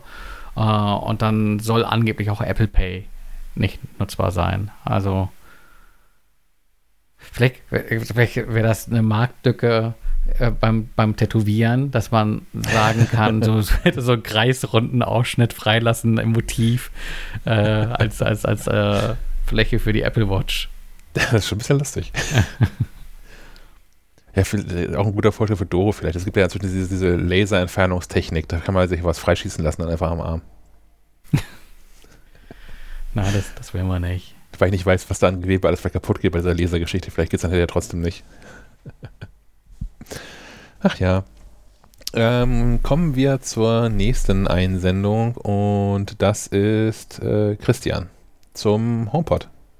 Grüßt euch aus Berlin, der Christian mal wieder. Ähm, ihr seid in der aktuellen Folge, die ich gerade auf dem Ohr habe, beim Thema HomePods und der sagenumwobenen Frage, was denn jetzt als äh, Nachfolger des ersten HomePod ähm, womöglich kommt. Ähm, ich, tatsächlich bin ich, äh, wie bei vielen Sachen, echt angefixt von allem, was so was so Neues kommt. Und wenn der Geldbeutel keine Rolle spielen würde, würde ich tatsächlich ähm, doch recht häufig nach Ankündigungen in den Apple Store meines Vertrauens laufen. Muss aber sagen, dass ähm, aufgrund der Tatsache, dass Apple doch echt spät kommt mit, mit Lautsprechern und für mich der Hauptgrund ähm, es am Anfang nur einen beziehungsweise jetzt zwei gibt, die aber bei weitem nicht ausreichen, meiner Meinung nach, wie auch von euch angesprochen, mit dem Thema äh, Einbindung ins Fernsehsystem. Ähm, um da vielleicht einen Umstieg zu planen, ähm, muss ich sagen, bleibe ich tatsächlich auf jeden Fall bei meinem Sonos-System, weil zum einen ist einfach die Auswahl und Vielfalt an Geräten da, dass ich also angefangen vom kleinen Play One in äh, ja, einzelnen Zimmern bis hin zu ähm, ja, großen Systemen und Playbar und Subwoofer am Fernseher ähm, irgendwie alles abdecken kann. Ähm, alternativ bei meinen Eltern steht das Ganze als Teufelsystem ähm, beziehungsweise Raumfeld. Ähm, ich glaube einfach, Apple kommt in dem Fall für die Technik zu spät, als dass Leute, die auf sowas affin sind, da noch äh, anfangen, ein bestehendes System von mehreren tausend Euro wahrscheinlich ähm, im Ernstfall irgendwie umzukrempeln. Und ja, vor allem fehlen da aus meiner Sicht die, die Alternativprodukte. Und jetzt einen HomePod neben, neben diverse andere Sonos-Systeme zu stellen, ist auch absolut sinnbefreit für mich, weil ja, die anderen Dinger kann ich schön verbinden mit dem einzelnen HomePod oder auch wenn es vielleicht zwei oder drei sein sollten, kann ich wiederum auch nur einzeln was machen. Da fehlt für mich echt die, die Verknüpfungsmöglichkeit mit anderen Systemen oder anderen Lautsprechern. Ja, so viel wollte ich dazu von mir mal loswerden. Beste Grüße, bis dahin. Danke, Christian. Ähm, nicht, dass es das ausschlaggebende Argument wäre, aber Stefan, du hast auch so ein bisschen Sonos-Erfahrung. Ich, ich kann doch den HomePod mit dem ganzen AirPlay 2 gelöt auch mit Sonos zusammenspielen lassen, oder? Über AirPlay 2, ja. Ja. Aber über die Sonos-App erreichst du, ich habe jetzt hier keinen HomePod stehen, ähm, aber über Sonos erreichst du den nicht. Hm. Also musst du schon dann über die Musik-App gehen und dann stellst du quasi das System um, äh, dass das halt nicht Sonos nativ nutzt, sondern über AirPlay 2. Aber wenn ich, wenn ich jetzt über die Sonos-App gehe, hat das nichts mit AirPlay 2 zu tun. Hm. Das ist quasi eher so eine, so eine Art Fallback-Lösung oder äh, vielleicht auch eine ganz angenehme Lösung für, wenn man Besuch hat und der eben mal Musik abspielen will. Äh, dann muss der halt nur ins WLAN und kann dann über AirPlay 2 Ja, ich weiß auch nicht, was man da draus macht. Wir hatten ja, äh, ich hatte ja in der Planung äh, einen, einen, großen Artikel, äh, der so ein bisschen darauf abzielt, sehr genau äh, die, die HomePod-Familie äh, mit Sonos zu vergleichen, weil unserem Empfinden nach, wir hatten da auch in einer Redaktionskonferenz drüber gesprochen, sind das schon so die für Apple-Anwender dominierenden Systemwelten sozusagen. Ähm, aber Apple hat sich da so ein bisschen aus dem Spiel genommen, dadurch, dass man den größten HomePod äh, abgekündigt hat. Äh, so ein ganz bisschen gibt es noch die Hoffnung, dass dann vielleicht beim kommenden Event äh, irgendwann dieser Tage da doch noch mal was nachgelegt wird. Aber so richtig vorstellen kann ich mir das eigentlich nicht. Äh, vermutlich, äh, da hatten wir auch schon in einer der vorangegangenen Episoden drüber gesprochen, äh, wird Apple da einfach auch kalkuliert haben und gesagt haben, ja, ne, an diesen ganzen Smart Home Lautsprechergedöns, äh, zumindest äh, in, in dem Preissegment von einem klassischen HomePod äh, wird nicht genug verdient. Der kleine HomePod geht wie geschnitten Brot. Ähm, dann legen wir unseren Fokus da drauf. Ich könnte mir auch vorstellen, was, was, was gut funktionieren könnte, ist, wenn Apple mal endlich irgendwie in die Pötte kommt und, und Siri sozusagen lizenziert vielleicht auch noch mal ein bisschen Arbeit in diese Siri steckt, hm. aber dann auch irgendwie die Möglichkeit gibt, Siri äh, offiziell auf Sonos nutzen zu können. Es gibt ja eine App, die über irgendwelchen Kurzbefehle Fu ähm, Siri quasi auf, auf die Sonos-Systeme bringt. Ähm, aber so richtig cool ist das nicht. Das, das, das ginge besser. Und ich meine, dafür kann man ja auch Geld verlangen. Das ist, glaube ich, der einzige Punkt. Ähm, also Christian sagte ja auch schon, dass Menschen nicht wechseln würden. Also Apple sei ja so spät in das Lautsprechersegment eingestiegen und Menschen hätten jetzt halt schon irgendein System und würden nicht wechseln wollen. Ähm, ich glaube, dass Menschen schon wechseln wollen würden, gerade die ganzen bekloppten Apple-Nutzer, wie wir das hier ja auch sind. Ähm, denke ich schon. Aber es müsste halt irgendeinen Mehrwert bieten. Es reicht halt nicht, dass auf dem Gerät ein Apple-Logo dann drauf ist. Die Geräte, also der, der HomePod kann jetzt irgendwie nicht entscheidend mehr, als es ähm, diverse andere Smart Speaker können. Also klar, wenn du halt in diesem Apple-Ökosystem bist, ist es halt das Ding mit Siri. Ja, das ist dann nur der einzige Vorteil, den es bietet. Aber es auch wirklich der einzige Vorteil, ähm, den der, der große HomePod so hat gegenüber anderen. Und das ist dann vielleicht für viele auch ein bisschen dünn, wo man sich überlegt, okay, bevor ich jetzt hier meine für mehrere tausend Euro gekaufte Sonos Batterie rauswerfe und HomePods hinstelle, nutze ich vielleicht einfach Siri übers iPhone. Das ist ja wieder die günstigere Alternative. Mhm. Schade finde ich es aber auch immer noch, weil also Apple da ja auch ähm, echt investiert hat in den HomePod, ne, was da so an Technik drin steckt, also zur, zur Vermessung des, des Raumes und äh, darauf die Anpa Anpassung der Akustik dann und da ist ja schon einiges drin. Ja, aber das hast du ja bei äh, Sonos auch ähnlich. Hast du ja mit TruePlay auch so eine Möglichkeit, äh, dann äh, mit ausgewählten äh, Smartphones, ich glaube, es sind immer noch nur iPhones drin, äh, deinen dein Raum auszumessen. Und das macht dann auch tatsächlich einen Unterschied, ob du äh, die Systeme in einem ausgemessenen Raum nutzt oder einfach äh, drauf los ballerst. Ja. Ähm, ja. ja, weiß ich auch nicht. Ähm, ich glaube, ich würde jetzt hier auch nichts äh, irgendwie äh, von den Tischen reißen wollen äh, und verscherbeln, nur um jetzt mir irgendwie HomePods hinzustellen. Ähm, einfach auch, weil du halt äh, bei Sonos ziemlich modular unterwegs sein kannst und dann halt eben doch einen Subwoofer hast oder äh, kleinere Satelliten oder auch noch die Option hast, die günstigen äh, IKEA Symphonisk Boxen zu nutzen, die ja auch Sonos kompatibel sind und auch kompatibel zu der S2-Plattform, glaube ich wo ich da mal irgendwie sowas gelesen habe. Äh, insgeheim wäre das eher so ein S1,5. Es würden nicht alle Features unterstützt. Mhm. Wobei ich in der Praxis jetzt auch noch nie wirklich einen Unterschied gemerkt habe, ob irgendwie ein, jetzt ein Lautsprecher S1 oder S2 Software wäre. ähm, ja. Mal gucken. Ja, was mache ich jetzt mit dem Artikel? ich glaube, ehrlich abwarten. Also ich, ich würde jetzt mal abwarten, was der April so bringt. Ja. Ähm, ich, ich verliere auch mit, mit jedem Tag, der ohne neue Gerüchte vergeht, den Glauben daran, dass es ein anderes, größeres HomePod-Gerät geben wird. Und das einzige Argument wäre ja tatsächlich auch ähm, die, die pandemiebedingte Chipknappheit. Kann ja gut sein, dass einfach irgendwelche Chips gerade hinreichend schwer lieferbar sind und man aktuell keine HomePods fertigen kann. Dagegen spricht da so ein bisschen, dass Menschen gerade in den USA äh, jetzt auf der Restaurant HomePods gekauft haben die ein Produktionsdatum von vor ein paar Jahren haben. Also offensichtlich lagern die wirklich irgendwo rum. Hm. Und klar. Ansonsten müssen wir vielleicht mal gucken, was es noch so am, am, am Markt gibt an. Ja, also der. Gedanke war dann halt, das Ganze in einen, dann doch in einen Airplay 2 Marktüberblick ja. äh, münden zu lassen und ähm, da dann hoffentlich auch so Lösungen vorstellen zu können, wie dieses äh, gerüchtelte äh, Belkin ähm, Soundform Connect oder sowas hieß das, glaube mhm. ich. Ähm, quasi so eine Art äh, Neuauflage der AirPod Express, womit du quasi einfach eine Stereoanlage oder Lautsprecher ähm, AirPlay 2 kompatibel bekommst.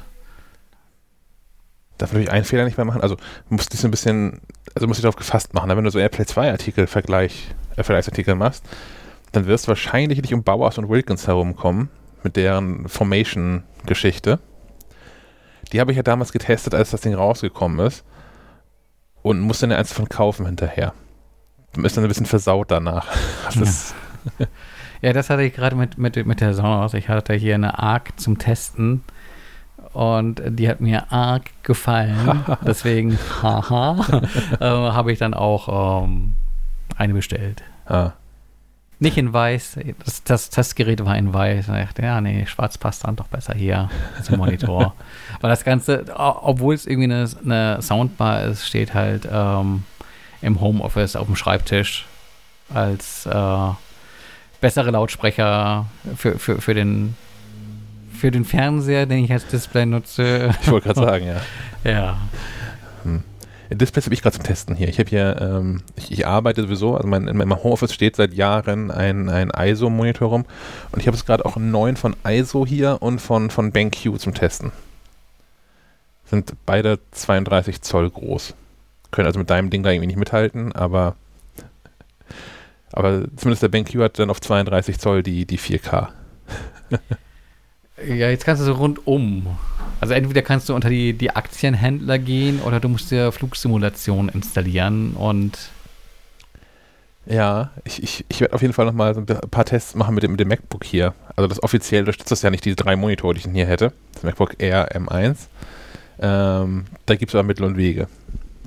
Vielleicht muss ich das nochmal nachbauen hier, um mal zu gucken, äh, was dann die Power vom MacBook dann so sagt.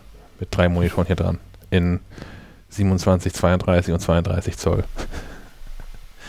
ja.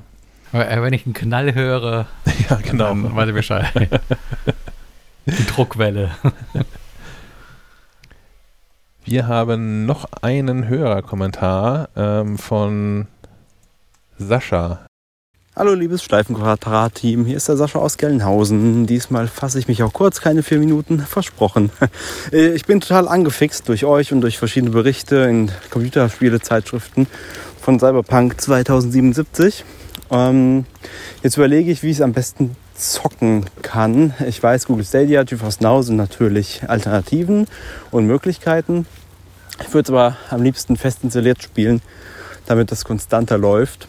Ähm, jetzt meine Frage, wie ist es denn heutzutage mit einer Partition Windows auf Mac? Ist es empfehlenswert über Bootcamp oder auch Parallels? Wenn ja, was ist besser? Oder sollte man lieber die Finger von lassen? Ähm, mein Mac ist, ist ein iMac 2017, sehr gut ausgestattet, 40 GB RAM. Hauptsächlich eigentlich wird er zum Arbeiten benutzt, weil ich Freiberufler bin, viele Videos produziere. Stellt sich auch so die Frage, lasse ich lieber Windows von meiner Arbeitsumgebung weg und habe da clean nur iOS drauf, äh, macOS. Oder ist es heutzutage kein Problem mehr und kann man guten Gewissens Windows 10 auf dem Mac installieren und dann auch mal schön was zocken. Hab äh, ich habe einen Steam-Account und den würde ich natürlich auch gerne weiter nutzen. Ja, danke für eine kurze Info und macht weiter so. Liebe Grüße. Tschüss. Danke für die Nachricht, Sascha. Ich gehe jetzt mal eine Runde Mittagessen, während Stefan dir erklärt, warum das mit Stadia und GeForce Now doch alles voll cool ist.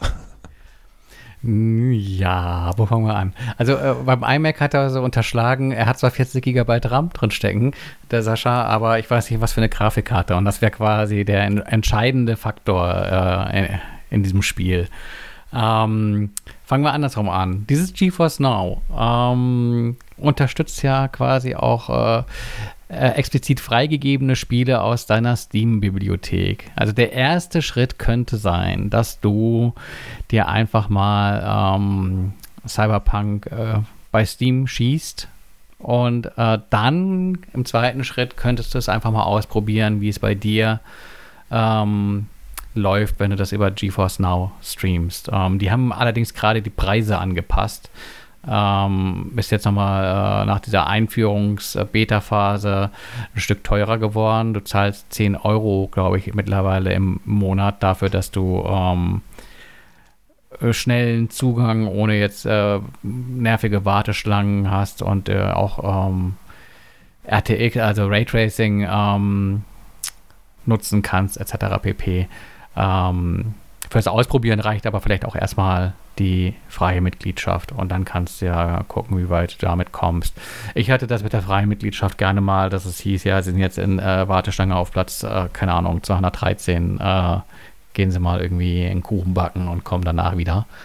Uh, und dann ist halt die Sessionlänge, glaube ich, auch begrenzt. Uh, ich weiß es nicht mehr aus dem FF, ich glaube eine Stunde oder sowas. Dann fliegst du raus und musst dich halt neu einwählen und bist im Zweifelsfall wieder in der äh, Warteschlange. Das ist äh, ein bisschen doof. Aber so zum Antesten, ob das äh, bei dir so funktioniert, äh, Klar kann man das machen.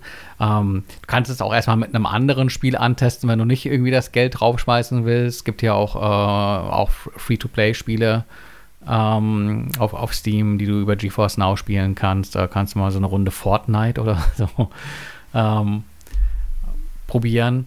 Ähm, für mich war der entscheidende Performance-Faktor bei diesem ganzen Spielestreaming der, dass äh, die äh, Geräte am Ethernet hängen. Also, dass du wirklich eine Strippe da liegen hast und äh, keinen WLAN-Fu dazwischen.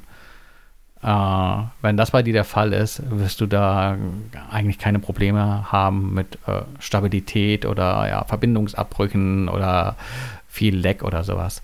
Ähm, ich würde das erstmal probieren. Vielleicht ist der, der erste Schritt tatsächlich einmal irgendeinen Free-to-Play-Titel auswählen, das über GeForce Now probieren, gucken, wie dir das irgendwie schmeckt und ähm, dann entscheiden. Äh, Vorteil ist, wenn du dir dann das Spiel auf Steam kaufst, wärst du flexibel und kannst es dann eben auch unter Windows äh, ganz regulär nutzen. Ähm, ich spricht eigentlich nichts gegen so eine Bootcamp-Partition. Ich habe die auch, äh, genau aus dem Grund, nämlich Spiele. Äh, letztes Jahr war einfach auch einmal mehr die Verlockung so groß, da dieses Half-Life Alex ähm, zu zocken. Ähm, Parallels ist da nichts. Da musst du schon quasi so ein Dual-Boot-System über Bootcamp einrichten und dir da so eine Windows 10 ähm, Lizenz zukaufen und das ist ein bisschen nervig, wenn man halt dann nur mitspielt und das auch nicht regelmäßig macht. Da hast du ja gerne mal den Spaß. Du schaltest nach drei Monaten in, in das Windows rein. Das sagt erstmal, ja, da sind noch so ein paar hundert Updates, die auf dich warten. ähm, ja, den, äh, das muss man halt irgendwie bereit sein auszuhalten, da irgendwie ein zweites System quasi pflegen zu müssen. Ähm, ansonsten funktioniert das ganz gut da wäre halt, wie gesagt, der entscheidende Faktor, ähm, ob du da eine, eine, gute Grafikkarte, einen guten Grafikchip in deinem iMac drin hast. Ähm, dann sollte das Spiel auch laufen. Du kannst da ja einfach mal die Systemanforderungen äh, von, von Cyberpunk angucken auf Steam. Ähm, wenn sich das mit deiner Grafikkarte und der sonstigen Ausstattung deckt, dann wird das auch laufen. Ähm, Vorteil bei ähm, GeForce Now ist, du bist zwar in der Auflösung limitiert äh, auf Full HD, aber hast halt im Abo Raytracing-Effekte. Das sieht bei Cyberpunk schon ganz schick aus. Also äh, die Grafikkarte ist im Zweifelsfall die bessere. Ähm, ja, Stadia wäre die einfachste Lösung, weil du brauchst halt irgendwie nur einen Browser, wo du uh, dich in den Stadia Store klickst, die das Spiel schießt und kannst im Prinzip sofort losdaddeln. Ähm, mittlerweile kannst du dir so ein Konto ohne weiteres äh, anlegen. Und es gibt auch Demo-Versionen von Spielen. Ähm, das heißt, da kannst du auch einfach mal, äh, ohne jetzt irgendwie Geld in die Hand zu nehmen, ausprobieren, wie gut das bei dir läuft. Und äh, wenn du damit zufrieden bist, wäre es halt gegebenenfalls auch eine Möglichkeit, Cyberpunk da zu kaufen. Aber wenn du sagst, du hast irgendwie einen Steam-Account und nutzt den auch und möchtest deine Spiele da haben, dann ist wahrscheinlich der Weg über GeForce Now der elegantere, weil äh, du kannst ja dann auch das Konto äh, nicht, äh, musst es ja nicht jahrelang führen, sondern wenn du irgendwie mal einen Monat spielst, ist ja so phasenweise meist. Also klingt es jetzt nicht so, als wärst du derjenige, der jeden, jeden Tag seine Spielrunde einlegen muss weil das irgendwie so gezielt ist mit, ja, ich habe ja Cyberpunk, ich habe da Bock drauf, dann spielst du das vielleicht mal irgendwie zwei, drei Monate äh, und danach ist auch erstmal wieder gut und dann kannst du so einen Account ja auch erstmal wieder pausieren. Ähm, aber summiert sich dann schon auf, wenn ich mir mal überlege, drei Monate äh, GeForce Now wären dann, äh, wenn ich mich nicht irre, irgendwie auch 30 Euro plus das Spiel, das auch Geld kostet. Ja. Bei, bei Stadia zahlst du halt einmal und äh, hast das Spiel. Ich kann mir auch nicht vorstellen, das ist ja so die große Angst, die, die viele haben, wenn es um, um Stadia geht, dass, äh, dass man irgendwann mal auf dem Google-Friedhof landet. Hm.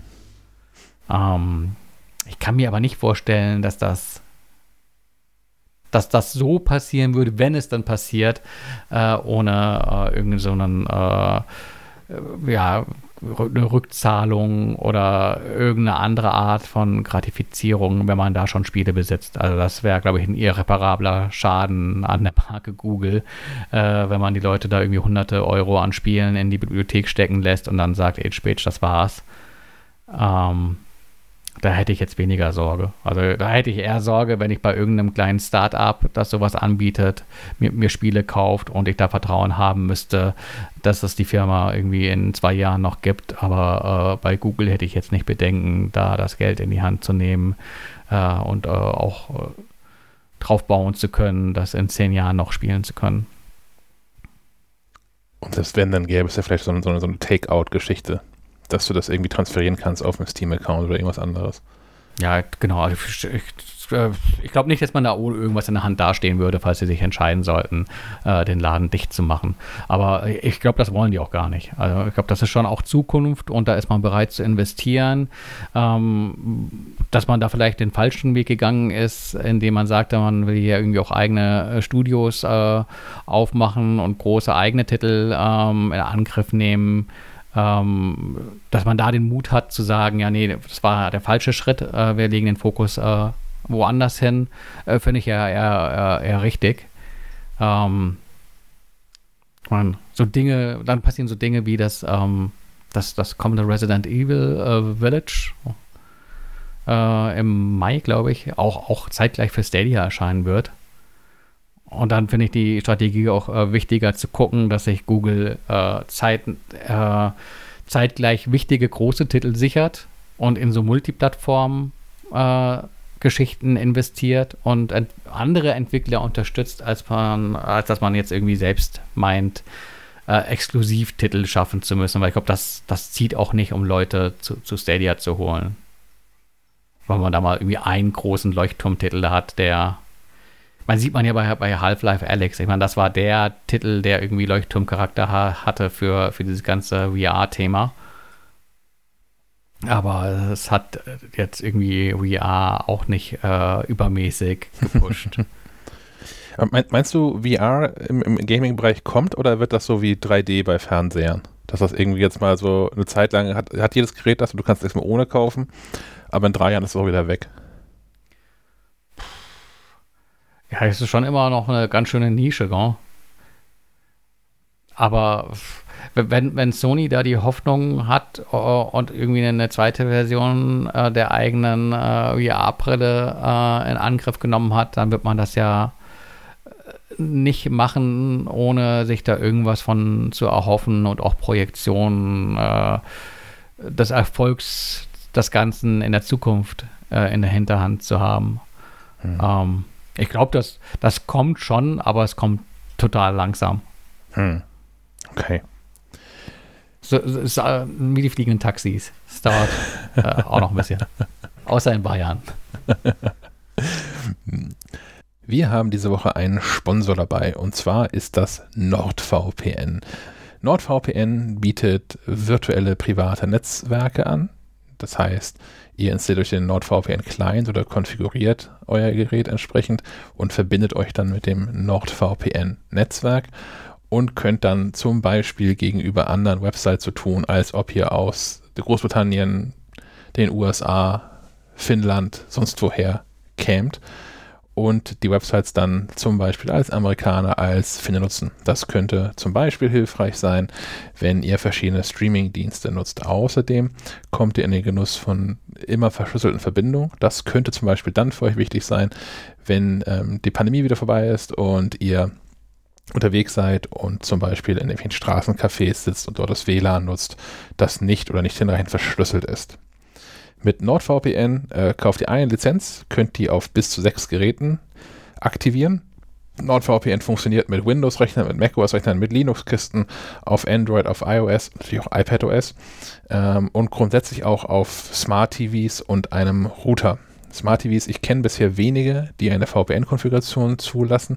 Umso wichtiger ist, dass ihr NordVPN auch direkt bei euch auf dem Router ähm, konfigurieren könnt, so dass dann zum Beispiel auch ein dahinter hängendes Apple TV äh, in dem NordVPN-Netz unterwegs ist und so tun kann, als ob es in den USA steht.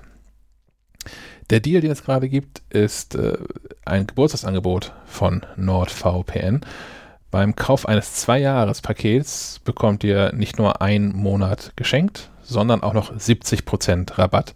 Somit zahlt ihr knapp 72 Euro für 25 Monate statt sonst 240 Euro. Alle weiteren Informationen und den Link zum Angebot findet ihr unter nordvpn.com slash maclife. Ich habe gebastelt mit meiner Haustür. ich habe, ähm, das habe ich ja vor, vor ein paar Monaten schon mal erzählt, ich habe von ähm, Yale dieses Linus Smart Lock installiert an der Haustür. Ich habe das lange mit mir selbst ausdiskutiert, ob ich das will oder nicht, weil ich das schon irgendwie nach wie vor, auch eigentlich immer noch, ein bisschen merkwürdig finde, ein Türschloss zu haben, was sich per App öffnen lässt. Weil bisher musst du halt, also ohne dieses Smart Lock, hast du halt zwei Optionen, mein Haus reinzukommen. Entweder du hast einen Schlüssel oder viel Kraft. dann, dann kommst du die Haustür, sonst eher nicht. Äh, jetzt reicht vielleicht auch ein bisschen Geschick. Also, das unterstelle ich jetzt Yale gerade nicht. Ich habe nichts dazu gelesen, ähm, dass es da irgendwelche Sicherheitsschwankungen gäbe. Aber das Potenzial ist natürlich da. Mhm habe mich dann doch dafür entschieden, das Ganze zu nutzen und habe das auch in HomeKit eingebunden. Und damals, vielleicht erinnerst du dich, war mein Problem, dass es auch eine WLAN-Bridge dazu gibt, die ich bei mir aber nicht konfigurieren konnte weil ähm, das Ding partout nur im 2,4 GHz WLAN funktionieren wollte. Ich das aber gar nicht habe, sondern ich habe hier 5 GHz. Mehr ist besser. mehr Gigahertz ist mir gut. Hm. Ähm, und ja, das haben dieses Problem die auch erkannt und man konnte dann so einen kleinen Regentanz um die Hardware aufführen, musste ein paar Knöpfe gleichzeitig drücken und das resetten und hier nochmal und rechtzeitig abbrechen den Prozess und neu starten und dann geht das. Und ähm, da hatte ich ehrlicherweise lange erst keine Zeit oder keine Lust dazu und habe es doch mal nachgeholt und habe jetzt diese WLAN-Bridge tatsächlich mit dem, mit dem Smart Lock verbunden und das auch neulich schon mal getestet. Das ist, das ist schon irgendwie tatsächlich ganz cool. Ich war nämlich neulich in der Situation, dass ähm, ein, ein, ein Freund von mir, der wohnt in Niedersachsen, hatte aber hier oben beruflich zu tun für drei Tage und hat gesagt, die ganze, die ganze Scheiß mit Hotels und so jetzt gerade kann ich nicht bei dir pennen. Das ist gar kein Thema, ich habe eine Uhrzeit ausgemacht und der war aber früher da als äh, vereinbart und hatte auch nicht daran gedacht, sich mal zu melden. Und ist aber davon ausgegangen, es ist Pandemie, wo soll der Typ sonst sein, wenn nicht zu Hause? Ich war aber im Büro. Und er stand hier und klingelte und ich guckte in mein Telefon, denn da sehe ich, wenn es klingelt, weil ich diese, diese Ring-Türklingeln habe. Also sagte, guten Tag, schön, dass du da bist. Ich bin auch eine Stunde da. Mach's dir gemütlich auf der Treppe. Und ähm, konnte ihn dann aber tatsächlich von, von aus dem Büro äh, reinlassen. Ähm, weil dieses, dieses Türschloss jetzt auch im, im, im im Internet hängt. Weil, ähm, eigentlich eine ganz coole Sache, finde ich. Ich bin da angetan von. Also zumindest konnte ich jetzt, also, was ich vor allem machen konnte, ist, ich konnte ihm Schlüssel geben. Das war noch viel entscheidender, so ein bisschen, dass der auch mit funktioniert hat direkt. Ähm, die Tür aufmachen hätte ich wahrscheinlich, habe ich in dem Moment gar nicht nachgedacht, hätte ich wahrscheinlich auch schon tun können, ähm, weil wegen HomeKit. Das hier Smart Linux, Linux Smart Lock ist ja ein, ein Teil von HomeKit. Ähm, aber ihm einen Schlüssel auszustellen, der dann auch da sofort funktioniert. Das war auch ganz smart, fand ich. Also ich bin, inzwischen bin ich ein Fan von so intelligenten Türschlössern. Bis man irgendwann mal die Tür aufmacht, der das nicht darf, aber noch finde ich es cool. naja, gut, die sind ja irgendwie auch äh, versicherungsmäßig safe. Also ja. ich weiß nicht, ob das bei dem, bei dem äh, Modell der Fall ist, das du nutzt, aber bei dem Nuki hat man, glaube ich, die Zusicherung auch. Im Zweifelsfall halt bei der Hausratversicherung nachfragen, ob das irgendwie okay ist, weil äh, im Zweifelsfall finden Versicherungen im Nachhinein irgendwie immer einen guten Grund, äh, nicht leisten zu müssen. Äh, wenn sie am Ende sagen, ja, irgendwie war das ganz schön uncool, dass du dieses Smart Home, äh, Smart Schloss äh, an deiner Haustür hattest. Ähm, kann, kann blöd sein. Da muss man sich hypothetisch, glaube ich, nachfragen. Also man wird ja ohnehin wahrscheinlich erst nachfragen, wenn Schaden schon passiert ist. Und dann muss dieses Smart Lock uns dafür sehr schnell verschwinden. wie, wie, baut man das ein? Das ist ein Zylinder, ein ganzer, oder? Nee, ich hatte vorher hatte ich auch was zum Testen, äh, nicht, ja, Dana Lock heißen die anderen. Und mhm. da hat man natürlich den Zylinder getauscht. Hm, das ist hier nicht so. Hier verlierst du einen Schlüssel ähm, dass das äh, Yale Linux Smart Lock kannst du tatsächlich, je nachdem, was du für eine Tür hast, wenn, es, äh, wenn du eine sehr, äh, wenn das das Schlüssel, wie heißt das, Blatt, glaube ich, plan ist, ja. ähm, kannst du es kannst auch festschrauben irgendwie. Bei mir steht es aber sehr weit hervor und dann ist da so ein, so ein 3M super duper Haftkleber mit dabei als, als in, in Folienform und äh, in dem Fall klebt man so die, die Halterplatte über das Schloss mhm. steckt dann einen Schlüssel rein und setzt dann das Schloss, das, das ist die eigentliche Einheit ähm, oben drauf. Und die dreht dann also tatsächlich den Schlüssel. Wie das Nuki. Genau, das Nuki ja. setzt du ja quasi auch an. Aber das ist ganz clever gelöst bei Nuki. Du hast so eine Metallplatte, die kannst du, glaube ich, auch kleben, aber du kannst sie auch, wenn das mit dem Zylinder passt, die haben ja so eigentlich Standardmaße, ähm, setzt du diese Montageplatte an und dann hast du so einen, so einen Satz Bohrungen und so kleine Würmer äh, die du damit zum Imbus reindrehst und ähm, damit quasi die Montageplatte am Zylinder selbst äh, Ja, genau, festschraubst. genau dafür steht- meinst du ja nicht weit genug ähm, hervor. Okay, dann kannst du dir im Zweifelsfall auch einen längeren Zylinder kaufen. Äh, das habe ich nämlich hier lernen müssen, dass das mit diesen Zylindern eine hohe Kunst ist, weil äh, die äh, verschiedene Längen haben, sowohl Ja, Äh, nach innen als auch außen und äh, bis man da den richtigen gefunden hat. Und dann hast du auch wahnsinnige Preisunterschiede und äh, das ist äh, gefühlt so ein bisschen wie wenn du in, in, in einen Baumarkt gehst und Dinge kaufen willst, keine Ahnung, um Badezimmer oder sowas auszustatten, dass dann die, die coolen Sachen irgendwie unter so Vertragsschutz sind und dann ein nur von Handwerkern bezogen werden können und äh, also so einen Zylinder zu kaufen, das war schon so ein bisschen krimi. Ich habe mir dann irgendwo auf Ebay fündig geworden. Das äh, war dann preislich auch vertretbar. Aber ich wollte einfach auch einen anderen Zylinder haben, äh, der ein bisschen sicherer ist als der, der hier vorher drin steckte. Hm. Äh, den ich jetzt beim Auszug auch wieder mitnehmen werde und den anderen zurückbauen. Aber ja. ja. Mit dem Nuki äh, bin ich, das hängt jetzt bestimmt auch schon zwei Jahre oder sowas an der Tür. Äh, eigentlich ganz zufrieden. Äh, Gerade jetzt funktioniert es nicht, weil ich äh, immer dann Stress mit dem Ding bekomme, wenn ich die Akkuwarnung ignoriere. ähm, deswegen auch immer noch irgendwie jemand mit einem normalen Schlüssel äh, vor, vor der Tür, damit man sich da nicht komplett aussperrt. Ich habe gesehen, also das ist auch schon, gibt es jetzt schon ein paar Tage, dass äh, Nuki auch so ein Powerpack anbietet. Normalerweise sind einfach so vier AA Batterien oder ich habe jetzt da Eneloops drin stecken Mhm. mit drin und die halten dann auch ein paar Monate. Ähm, aber dieses Akku-Pack äh, hat halt die Form quasi von so äh, vier AA-Batterien. Ähm, kannst du aber im Ganzen dann, glaube ich, per, per USB-C auch laden. Also schon mal angenehmer, als da so ein Ladegerät irgendwie rausfummeln zu müssen. Ich glaube, du kannst das sogar direkt ähm, im Schloss laden. Also ein Powerbank Hm. quasi daneben und dann mal über Nacht auftanken. Das macht es natürlich auch praktischer. Umso weniger Aufwand du da mit dem Laden hast, umso, umso angenehmer. Ähm, und es soll halt auch länger halten als äh, so ein normaler Satz Batterien. Ähm, kostet dafür aber auch irgendwie mal eben 50 Euro extra.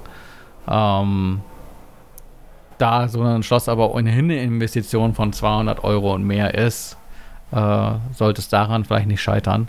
Ich meine, äh, vier, vier Pros kosten auch 15 Euro. Ein Ladegerät, wenn man es nicht hat, kostet auch nochmal 15 Euro. Hm. Ähm, da hat man den Preis schon fast wieder raus. Ich bin prima in diesen Milchmädchenrechnern, aber es, es gab auch mal irgendwo so einen Milchmädchenrechner. Das war ein, ein Taschenrechner, der ganz tolle Ergebnisse rausspuckte. ähm, ja, äh, und bei Nuki habe ich jetzt auch gerade noch mal gesehen, das muss auch ein bisschen neuer sein, also, oder ich habe es verpeilt.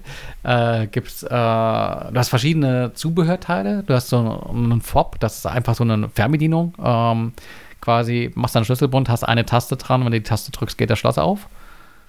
Ähm, alternativ hast du ein Keypad, ähm, das du dann einfach neben die Tür kleben kannst. Äh, beispielsweise, wenn du ähm, so Airbnb-Vermietungen oder sowas machst.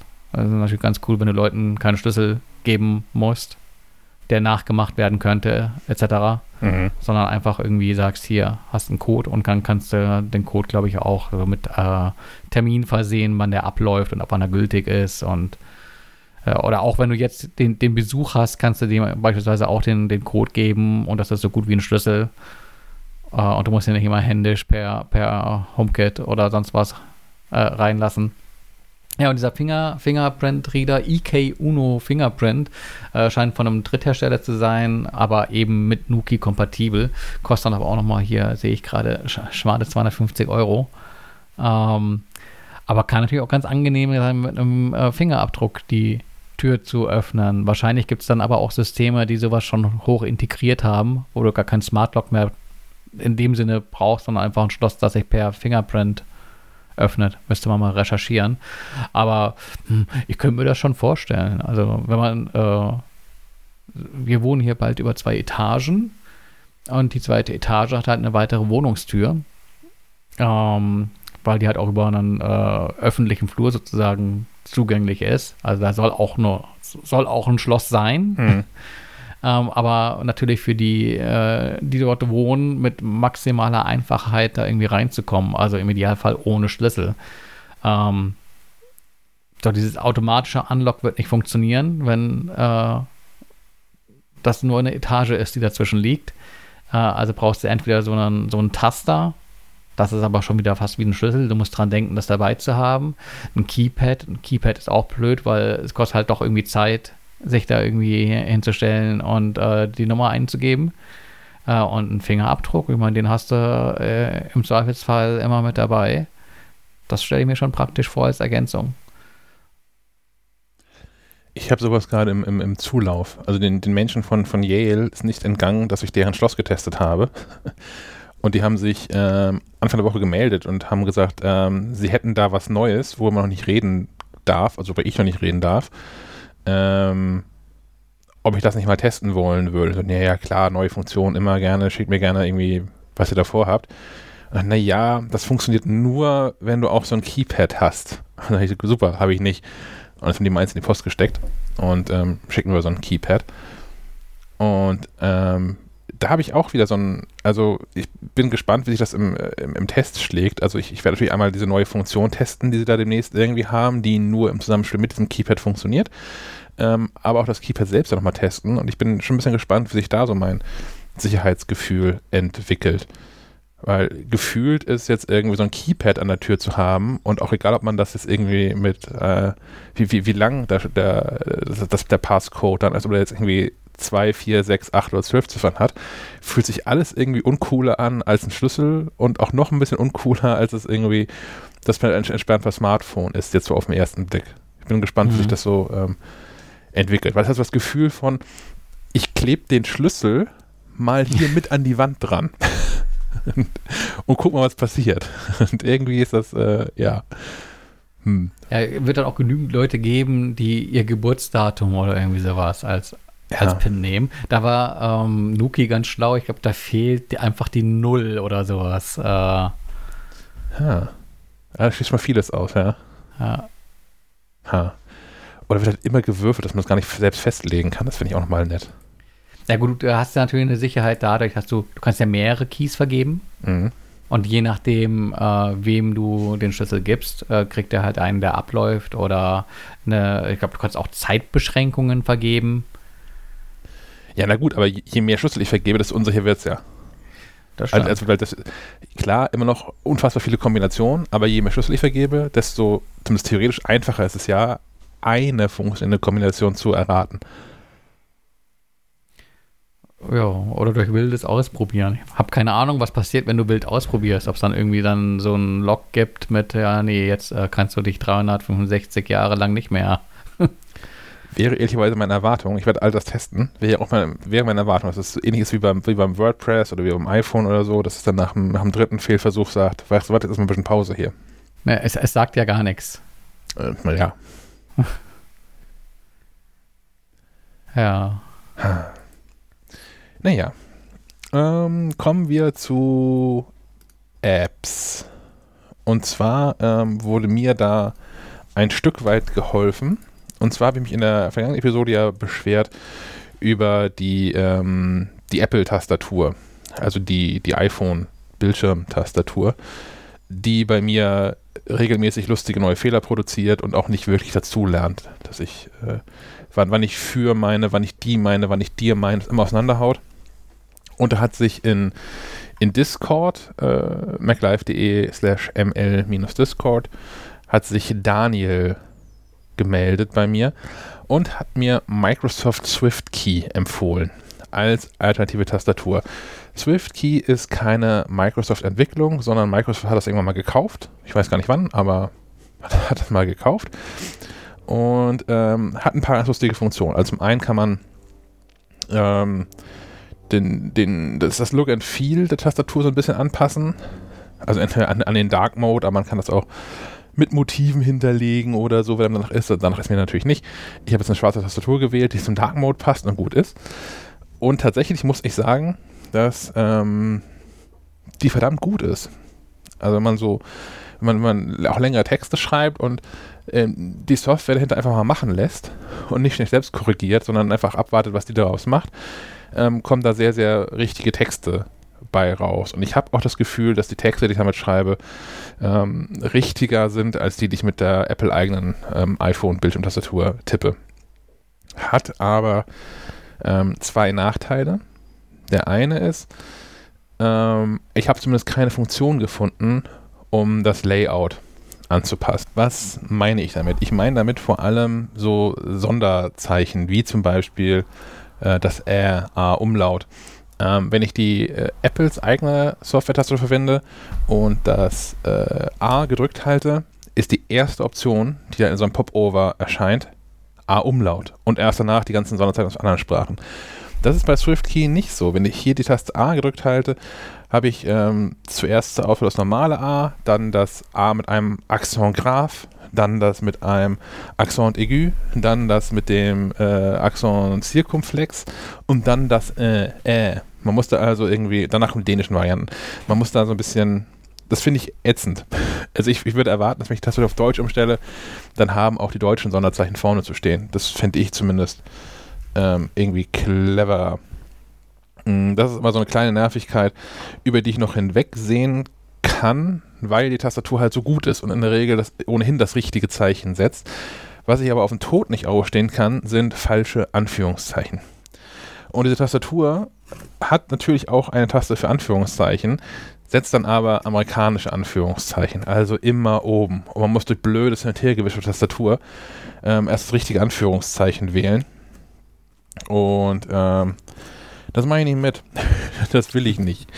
Äh, jetzt könnte man natürlich, natürlich fragen, meine Güte, wie oft brauchst du das denn?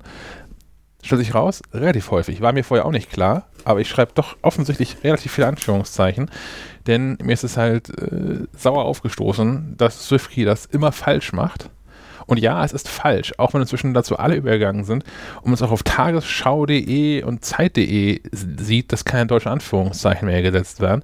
Das macht es nicht richtiger. Es gibt deutsche Anführungszeichen zur Anführung unten links, zur Abführung oben rechts. Das gehört sich so. Ich möchte das gerne weiterhin so haben und meine Tastatur soll das auch können. Oder ich möchte es zumindest einstellen können. Das ist bisher nicht so. Äh, ich habe da mit Daniel schon über diskutiert, dem ist auch nichts eingefallen und ich habe daraufhin äh, Microsoft da schon kontaktiert, habe da jetzt aber auch äh, am dritten Tag in Folge leider keine Antwort ähm, zu bekommen. Ähm, ich habe darauf nochmal geguckt, was es an anderen Tastaturen gibt und es gibt Tastaturen, die das irgendwie können und die das auch ein bisschen besser machen, was, da, also was das anbelangt. Ähm, und die einzige, die mich wirklich zufriedenstellt sonst ist, äh, heißt Gboard und kommt von Google und äh, wird deswegen auch nicht benutzt. Weil ich, ich habe da einfach, hab einfach null Vertrauen in dieses Unternehmen, was das anbelangt. Und es ist das eine, dass, dass die irgendwie wissen, dass ich da einen Account habe und äh, dass die wissen, welche YouTube-Videos ich mir angeguckt habe und welche Suchabfragen ich online so mache. Aber was ich jetzt hier irgendwie äh, Freunden und Freundinnen schreibe, müssen die nun wirklich auch noch äh, mitbekommen. Ähm, da habe ich zu Microsoft schon grundsätzlich ein bisschen mehr Vertrauen. Auch nicht grenzenlos, aber mehr. Und ähm, tja, also ich würde SwiftKey gerne wirklich jetzt äh, langfristig nutzen, aber diese Anführungsgeschichte, Anführungszeichengeschichte, die macht es mir so ein bisschen madig. Vielleicht bin ich jetzt auch sehr kleinlich gerade, aber ähm, ich werde es mal die nächste Woche ausprobieren weiter, ob ich mich daran gewöhne oder nicht und dann entscheiden, ob ich äh, zurückwechsel. Hast du Erfahrungen mit so alternativen Tastaturen für iPhone, iPad? Ähm, ach, in Zeiten, als wir noch die App Store Bibel äh, verlegt haben. Es sind so, so, viele Dinge durch meine Hände gegangen. Ähm, unter anderem auch SwiftKey. Und damals, damals, ich weiß gar nicht, wann das diese, wann dieses damals war, aber vor vielen, vielen Jahren äh, war das tatsächlich auch noch eine Sache, die eine neue Funktion auf die iPhone, auf die iPhones brachte, nämlich dieses äh, eben Schreiben durch Wischen. Mhm. Ähm, aber seitdem diese Funktion auch äh, seitens der iOS-Tastatur unterstützt wird, äh, hatte ich keinen Bedarf mehr für, für SwiftKey. Also ich hatte das tatsächlich auch mal eine Zeit lang genutzt. Hatte mich dann gewundert, also die hatten so ein ähm, Bezahlmodell, wo du dir dann eben, äh, wie du schon eingangs erwähnt hast, halt irgendwelche komischen Tastaturen irgendwie kaufen kannst, irgendwie so Skins. Ähm, das ist mir zu viel Firlefanz. Also ich, hm. ich brauche irgendwie eine Tastatur uh, und uh, die muss nicht blinken können und kein nix. Uh, man soll anständig mit ihr schreiben, schnell mit ihr schreiben können. Und bei mir ist das so, ich habe so, so Misch, Mischbenutzung. Also mal bin ich in der Laune zu wischen, mal in der Laune zu tippen, mal bin ich so schneller, mal bin ich so schneller. Ähm, die Worterkennung funktioniert für mich auf dem iPhone so wie es ist ganz gut. Ich sehe da für mich jetzt keinen Bedarf umzusteigen. Vielleicht schaue ich es mir jetzt, wo du drüber geredet hast, auch nochmal irgendwie an. kostet ja im Zweifelsfall nichts. Dinge, die einen misstrauisch machen, aber man gibt Daten rein, es kostet nichts. Äh, wie verdienen die Geld? Was ich ein bisschen irritierend finde, ist äh, Swift, also Statistiken, die es auswirft. Und ein paar davon glaube ich, äh, ein paar glaube ich nicht. Und bei anderen denke ich, ja, weil du selbst schuld dran bist. das eine ist, ähm, Wörter vervollständigt 508, glaube ich sofort. Vorhergesagte Wörter 218, glaube ich auch sofort. Verbesserte Tippfehler, ich habe es wie gesagt knapp eine Woche drauf. Verbesserte Tippfehler 672. Und nein, das glaube ich dem Ding einfach nicht. Nicht im Ansatz. Und es wird auch einfach daran liegen, dass es häufig genug Wörter auch falsch korrigiert. So, und dann wähle ich halt oben aus diesen, diesen drei, vier vorgeschlagenen Dingen das Richtige aus und dann korrigiert es das halt aus den, aus den vorgeschlagenen, vorgeschlagenen Begriffen. Aber häufig genug erkennt es halt nicht das richtige was ich schreiben möchte. Ähm, zum Beispiel, weil ich ähm, den, den, den Konjunktiv verwenden kann. Das ist, geht vielen Menschen ja ab. Aber ähm, ich kann das ganz gut und ich mache das auch und ich verwende auch die richtige Form. Ich habe von einem, von einem Deutschlehrer, das ist die richtige Form. Man kann ja den Konjunktiv auch mit, mit Würde bilden, aber ich habe einen, einen Deutschlehrer im Gymnasium gehabt, der ähm, sehr früh äh, uns Schüler, Schülerinnen eingebläut hat, bei mir ist es hängen geblieben, dass Deutsch eine würdelose Sprache sei. und naja, so deswegen wird das alles ohne Würde gebildet. Ähm, also was passierte, wenn ich das machte und nicht, was würde passieren, wenn ich das machen würde. Ähm, so, bei sowas hat das Probleme zum Beispiel. Aber wie gesagt, schlägt sich da besser als äh, die iOS-Tastatur. Ähm, Tastenanschläge gespart, 819, glaube ich auch sofort. Dann sagt das Ding Produktivität. Microsoft Swift Key macht mich um 14% produktiver. Ich will, ich will ein Punkt beim Satz äh, hier drin steht. Ähm, es erklärt aber nicht, wie das bemessen wird. Also ist das, ist das Zeitersparnis oder so? Keine Ahnung. Ähm, was ich aber ganz cool finde, ist, es gibt meine Tab Map. ähm, und wenn ich auf meine Tab Map klicke, dann ähm, kann ich sehen, wie Microsoft Swift Key meine Tasten im Hintergrund angepasst hat. Ich zeige dir das hier mal so in die Kamera Ach. und äh, hänge einen Screenshot mit ähm, in die Show Notes und auch ach, die Kapitelmarke einfach auch mit dran, was soll der Geiz. Ähm, und ich, also das steht auch nicht so richtig, was es damit macht, aber das wirkt für mich so, als ob diese, diese Software im Hintergrund einfach so die, ähm, äh, die, die Targets, die Touch-Targets anpasst. Und ähm, basierend darauf, wie ich diese Tastatur verwende und tippe und welche Wörter ich dann hinterher wohl meine, ähm, einige Buchstaben größer, einige Buchstaben kleiner werden lässt, weil ich ohnehin, keine Ahnung, in diesem Beispiel hier äh, äh, das, J sowieso nie meine, aber das darüber liegende UI und das unterliegende N viel häufiger, ähm, dass dann die Wahrscheinlichkeit erhöht und wenn ich in diesen groben Bereich tippe, dass der richtige Buchstabe ausgewählt wird. Und das zu sehen, finde ich ganz clever. Das macht Apple auch. Das machen alle Tastaturen wahrscheinlich. Ähm, aber das nicht mal anzugucken, finde ich, find, das finde ich ganz nett. Ähm, du sagtest vorhin, SwiftKey fing damals an dieser Funktion an, oder unter anderem SwiftKey, ähm, Wörter wischen zu können. Machst mhm. du das? Ja, bei mir ist so eine Mischnitzung. Manchmal wische ich, manchmal tippe ich. Huh. Ich glaube, das ist. Wann, wann ist das denn? Überlegen. Ja, wenn du die Möglichkeit hast, mit zwei Fingern zu schreiben, bist du mit zwei Fingern schneller, als wenn du mit einer, mit einem Finger wischst. Aber wenn du das Telefon so hältst, dass du es in einer Hand hältst. Ja. Ich weiß, was du meinst. Ja, auf jeden Fall mal, mal so, mal so. Deswegen ist es auch ganz gut, dass es ein Teil der iOS-Tastatur ist. Und äh, ich meine, gut, äh, SwiftKey kannst du auch wie eine normale Tastatur nutzen. Ähm, ja, ich schaue mir das mal an, aber es, es, es pressiert jetzt nicht so. Mit dem, was ich habe hier, bin ich eigentlich ganz zufrieden. Jedenfalls danke Daniel für den Tipp und ähm, falls du, Daniel oder sonst irgendjemand ähm, noch einen heißen Tipp hat, wie man das mit Swift in Anführungszeichen irgendwie hinbekommt, ähm, wäre ich, wär ich sehr dankbar. Und du hast jetzt irgendwie so eine LSD-App oder irgendwie sowas, ne? Äh, genau. Ähm, Hyperspective, eine Filter-App. Eine wilde Filter-App. Man, man, kennt das ja so irgendwie Instagram und sonst wie irgendwie mieses Foto geschossen, Filter drauf, sieht gleich viel besser aus.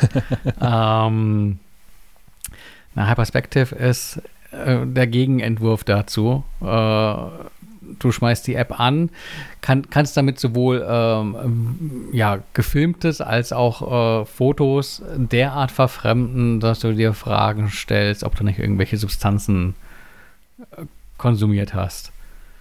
Äh, also wirklich mal der Gegenentwurf zu diesen klassischen Hübschi-Filtern, ähm, schon fast in die Ecke Kunst gehend.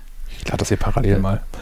Leider natürlich irgendwie so, dass dann doch nicht wenig Filter hinter einer Paywall stecken. Und ähm, ob ich mir für eine Filter-App ein Abo äh, zulegen würde, na, ich weiß nicht. Aber äh, mit der Basisversion kann man schon ganz gut rumspielen. Ähm, wenn du dann halt in höherer Qualität exportieren willst oder ähm, mehr der Vorlagen nutzen, dann musst du halt irgendwie den Geldbeutel aufmachen. Ähm, ich fand es aber trotzdem mal ganz interessant zu sehen, was da geht. Es so, wer, wer, Spaß hatte mit Fotobooth am, am Mac, hm. irgendwie Gesichter verzerren und sowas. Äh, ich glaube, für den ist das das richtige Spielzeug. Da hast du unten hast auch so, ein, so eine Randomizer-Taste. Ja, ich sehe. Da, da musst du einfach mal äh, ein paar Mal draufdrücken und die Selfie-Kamera anmachen und dann auch mal kurz äh, anlassen, ein Motiv. Dann fängt es nämlich gerne mal an zu wabern. dann siehst du dich mehrmals in verschiedenen Farben oder. Oh ja. Hm. Ach je. uh. ja, ist, ist verlinkt in den Show Notes, äh, falls ihr da irgendwie am Wochenende mal mit rumdaddeln wollt. Hier, da geht ja einiges. ich, oh Gott, ja. Hm. Das Wochenende ist im Arsch. Äh, gerettet. Verrückt. Also ich, 30 Euro für das Jahresabo würde ich auch nicht bezahlen, aber ich glaube schon, damit ja. kann man Spaß haben. Ja, ich weiß nicht, wenn du das irgendwie tatsächlich irgendwie einen Anwendungsfall dafür hast, äh, dann mag es auch die 30 Euro wert sein. Aber ich glaube, so für, für den Normalsterblichen ist das irgendwie too much. Ich bin ja nicht Influencer genug für. Ne? Ja, ja, aber ich meine, selbst wenn du Influencer bist, äh, ich glaube, da kannst du deine, de, deine, deine Fans nicht mit irgendwelchen Psychedelic-Videos ich bin in dieser Craft-Blase unterwegs, da geht das vielleicht.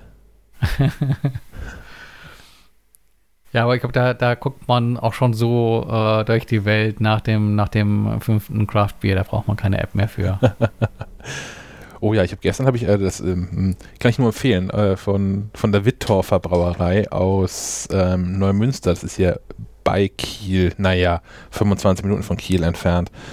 Ähm, die äh, sind aber meines Erachtens inzwischen mindestens eine der besten Brauereien in Schleswig-Holstein. Und ich kann ganz äh, besonders empfehlen von denen, das hatte ich gestern Abend, heißt Rumbalotte und ist ein, ich äh, lese es erstmal nach, ähm, die ganzen Sortenbeschreibungen bei Bier, ne, das ist ein bisschen eskaliert. Es gab ja früher mal irgendwie Weizen und Helles und Pilz und Bock und so und da war auch gut. Und inzwischen geht es ja, also das Ding hier ist auf jeden Fall ein Barrel-Aged Imperial Sweet and Sour Cherry Porter. Und so schmeckt das auch. Ähm, super, super kirschig, bisschen süß, bisschen sauer, ganz geil, hat 10%. Danach war der Abend auch dann durch. Aber ich habe immerhin nicht so geguckt, äh, wie das auf diesen, diesen Hyperspective-Fotos, Bildern anmutet. Mir ging es noch gut. Dann, dann ging es dir auch gut genug, um, um die nächste App vielleicht ausprobiert haben zu können. ähm, einer der Klassiker, wenn es darum geht, irgendwie so verfremdete äh, Fotos aufzunehmen, äh, Bricks Camera, ähm, so eine Lego-Kamera. Man, man, knipst sich so durch die Gegend und äh, das Motiv wird da in, in äh, einmal eins Lego-Klötzchen gerastert dargestellt. Sieht so ein bisschen aus wie diese ähm, Steckperlenbilder. Ähm, die Größe des, des Rasters äh, kann man verändern, also die Auflösung. Äh, da kann man schon lustige Bildchen mitmachen, ist aber, ich glaube, ich würde mir jetzt nichts irgendwie auf Leinwand hängen, aber äh, lustige Rumspielerei ist es, ist kostenlos, wenn man aber exportieren will ohne Wasserzeichen, kostet das, glaube ich, irgendwie einmalig äh, 3,50 Euro oder sowas. Ähm, und man kann neben Fotos eben auch ähm, Videos oder Animated GIFs rausschmeißen. Huh. Das gibt es aber auch schon Ewigkeiten. Also oh, das ist mir irgendwie auch aus App Store Bibelzeiten eine Erinnerung. Waren wir vorbeigegangen. Ja, du kann, kannst irgendwie so nach links und rechts zwischen, dann hast du die ähm, Rasterung verändert. Oh ja. Huh. Das ist sehr grob voreingestellt. Du kannst es auch feiner machen, dann erkennst du auch ein bisschen mehr von dem, was du fotografieren wolltest. Mich. äh, ja. ja, also, na, hier, ich zeig das hier gerne mal in die Kamera für dich und ich hänge das mit dran. Ja. Auch sieht doch nicht schlecht aus. Oder? Ja, ich finde auch. oh, war ja. Ja, der, der, der nächste iPhone-Leak bitte fotografiert mit der Bricks-Kamera. Genau, ja.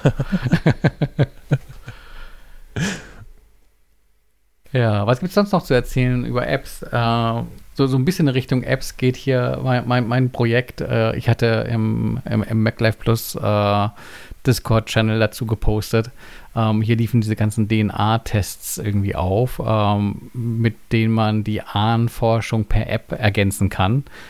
Hab da irgendwie fleißig Abstriche genommen und auf die Post gebracht und warte jetzt irgendwie auf die Ergebnisse, ob ich äh, mit den Rockefellers oder sowas verwandt bin.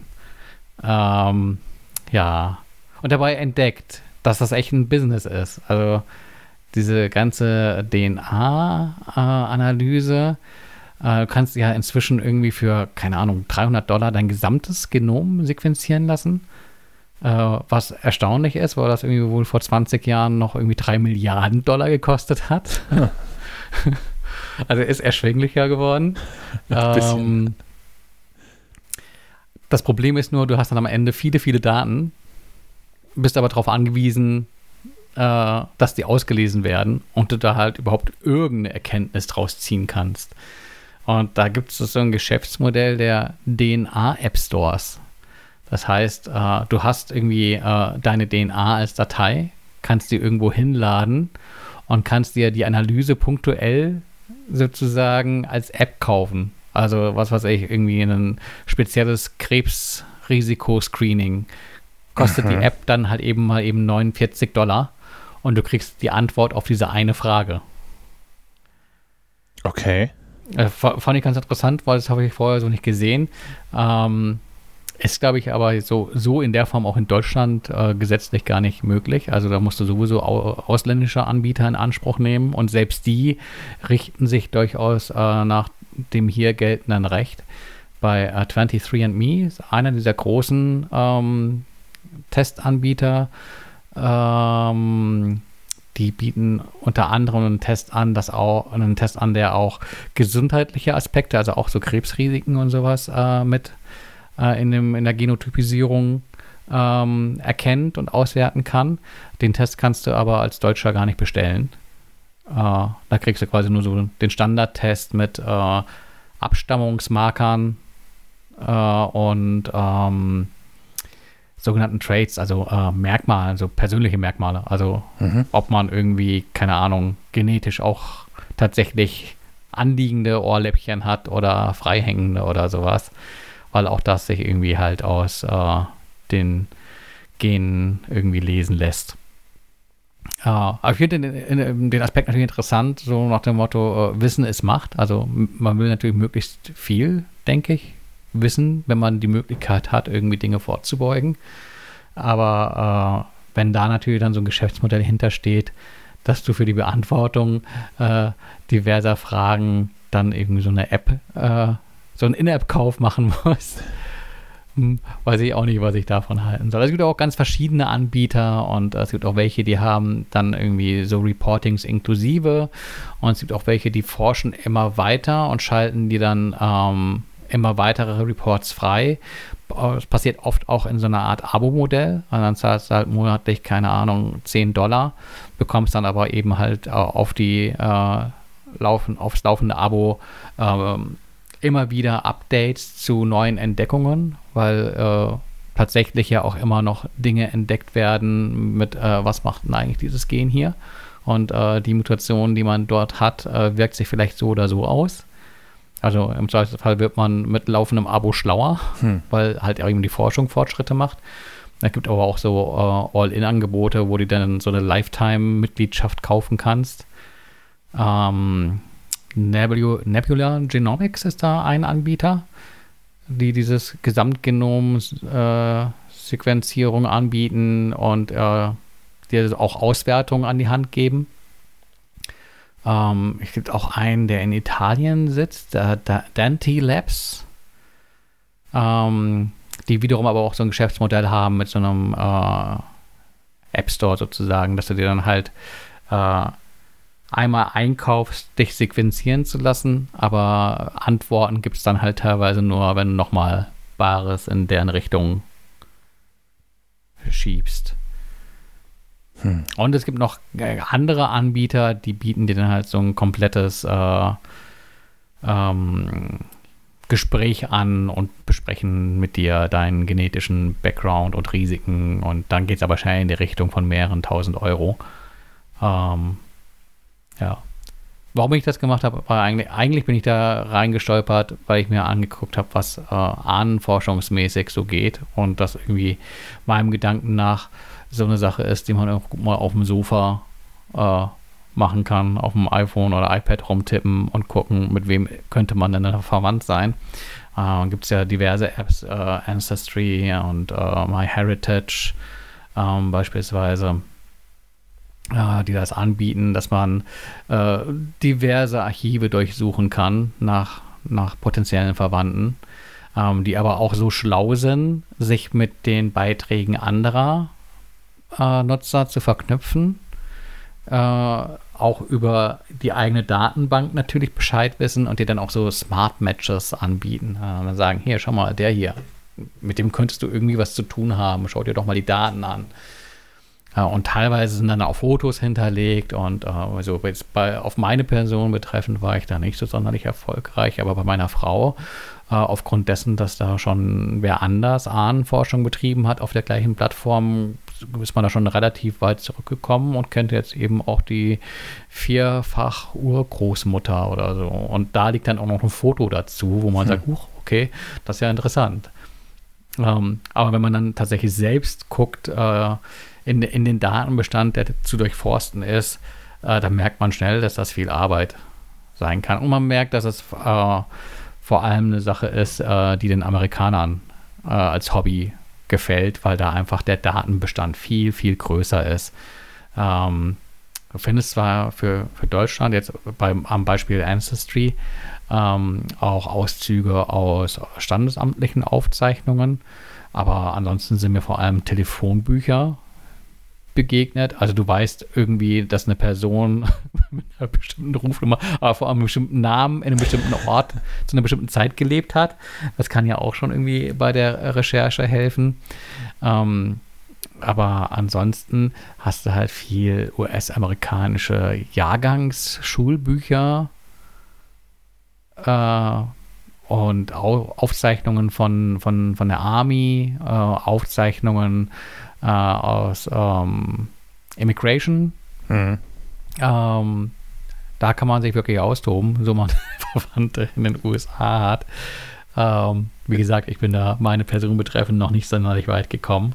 Ist da nicht Ah. auch diese, diese Mormonen-Datenbank so gigantisch groß? Die haben doch auch irgendwie Hm. jeden, jeden Einzelnen da irgendwie Ja, vertackelt die sind besonders Seite. gut vermessen, ja.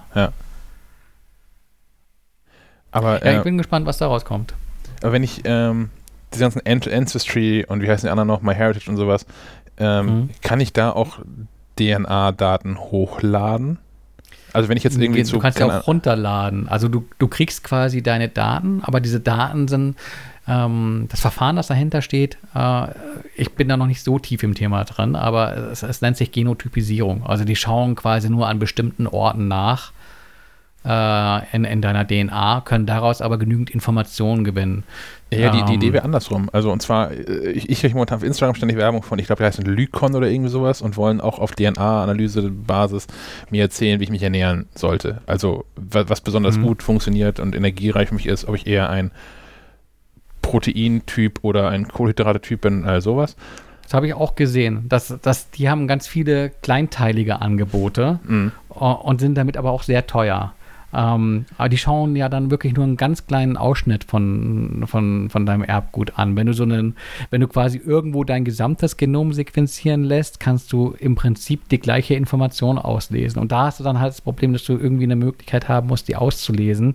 Deswegen diese DNA-App-Stores oder halt eben Anbieter, die dir eine Plattform äh, an die Hand geben, wo du halt selbst Recherche betreiben kannst. Also bei Nebula Genomics ist das, glaube ich, so, dass du da dann auch ähm, die DNA sozusagen interpretiert bekommst und nicht nur die Rohdaten hast, äh, aber wahrscheinlich die gleiche Information wirst rausziehen können, wie sie dir bei dem Test von dem äh, Anbieter, äh, den du genannt hast.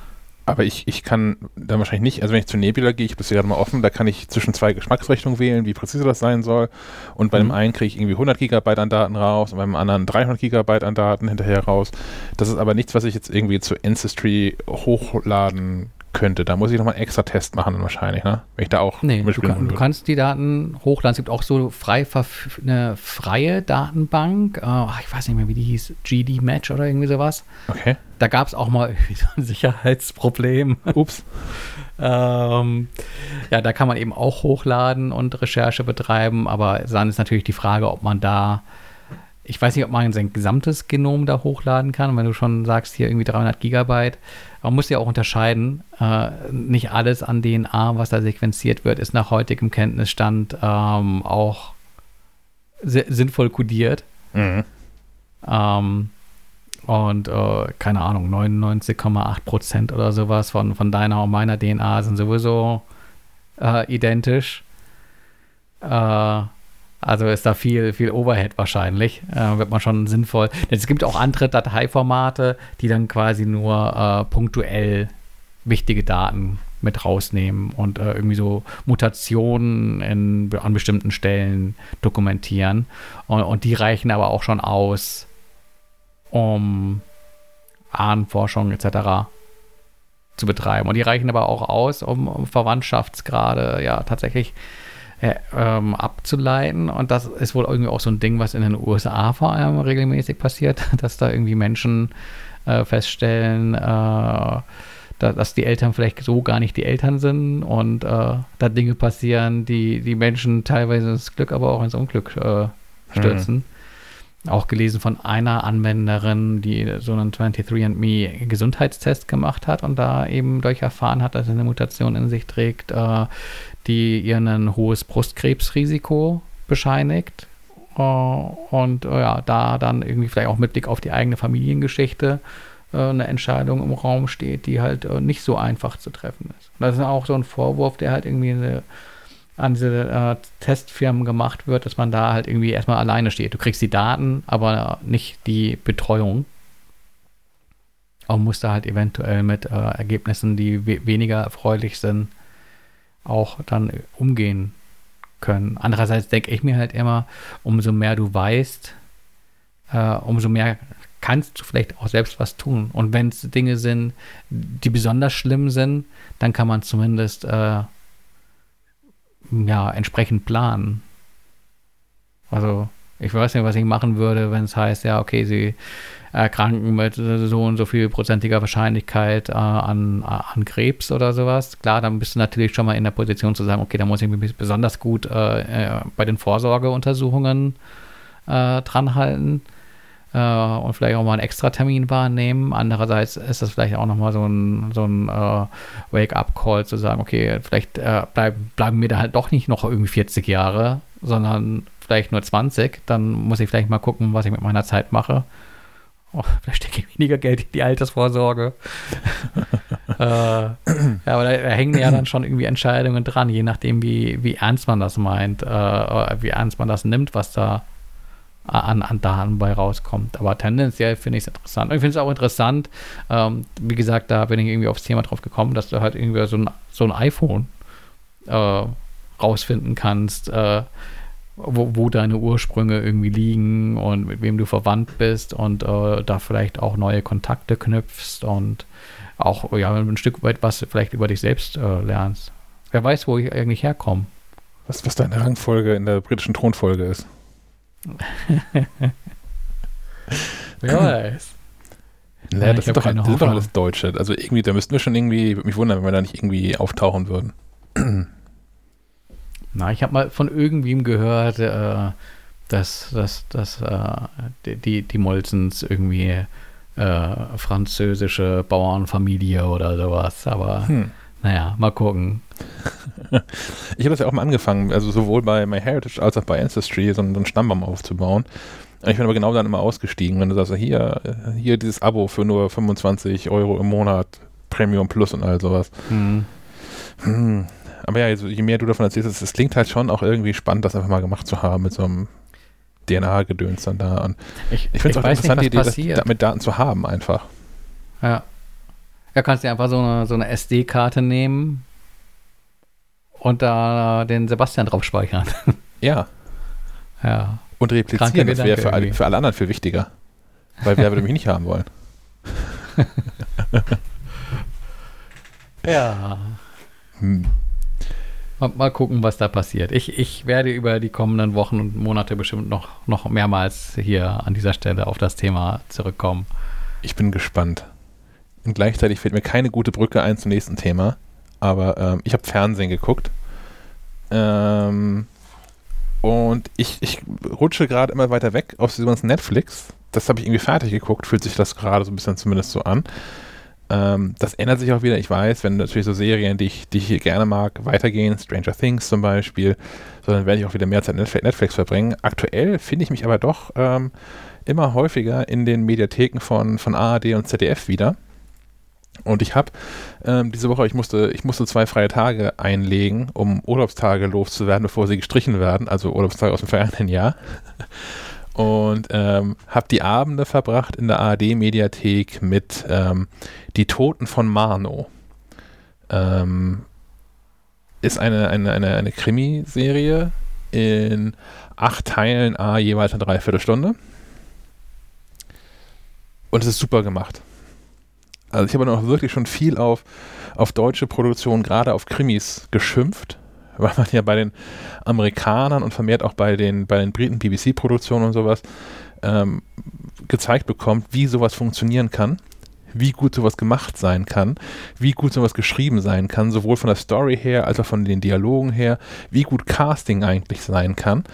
Und ähm, in all dem stehen die Toten von Mano so britisch-amerikanischen Produktionen in absolut nichts nach. Und ähm, ich weiß gar nicht, was so, ein, was so ein absolutes Gute, Gütesiegel ist, aber ich meine es jetzt jedenfalls gerade so als, als Gütesiegel von, es ist halt nicht irgendwie Polizeiruf 110 oder so. Was ja dann doch immer so ein bisschen hier und da nach, nach ich hoffe, ich trete keinem zu nahe, aber im Vergleich zu so anderen Produktionen ähm, häufig noch ja irgendwie nach, nach Laienschauspiel aussieht. Ähm, und wo auch die Stimmung nicht transportiert wird. Darum geht es mir ja häufig genug. So dass die häufig genug in diesen deutschen Krimi-Produktionen ähm, einfach nicht die Stimmung rüberkommt. Und es ist mir zuletzt schon mal so gegangen, ähm, als, als Positivbeispiel haben wir ja auch darüber gesprochen mit ähm, Bjarne Mädel in ähm, dem ersten Sörensen-Krimi, Sörensen hat Angst. Und jetzt mit den Toten von Mano ähm, schon wieder ganz klare Empfehlung. Guckt euch das an. Ich weiß nicht, wie lange das in der Mediathek noch ist. Im Zweifel macht euch sicherheitshalber rechtzeitig eine Sicherheitskopie. Mediathek View ist dann eine gute App für, um so Dinge mal ähm, lokal zwischenzuspeichern. Falls die AD-Daten verlieren sollte, dann könnt ihr bei euch anrufen und nachfragen, ob ihr eine Kopie habt. Und ähm, ja, guckt das. Ist stark. Wirklich stark.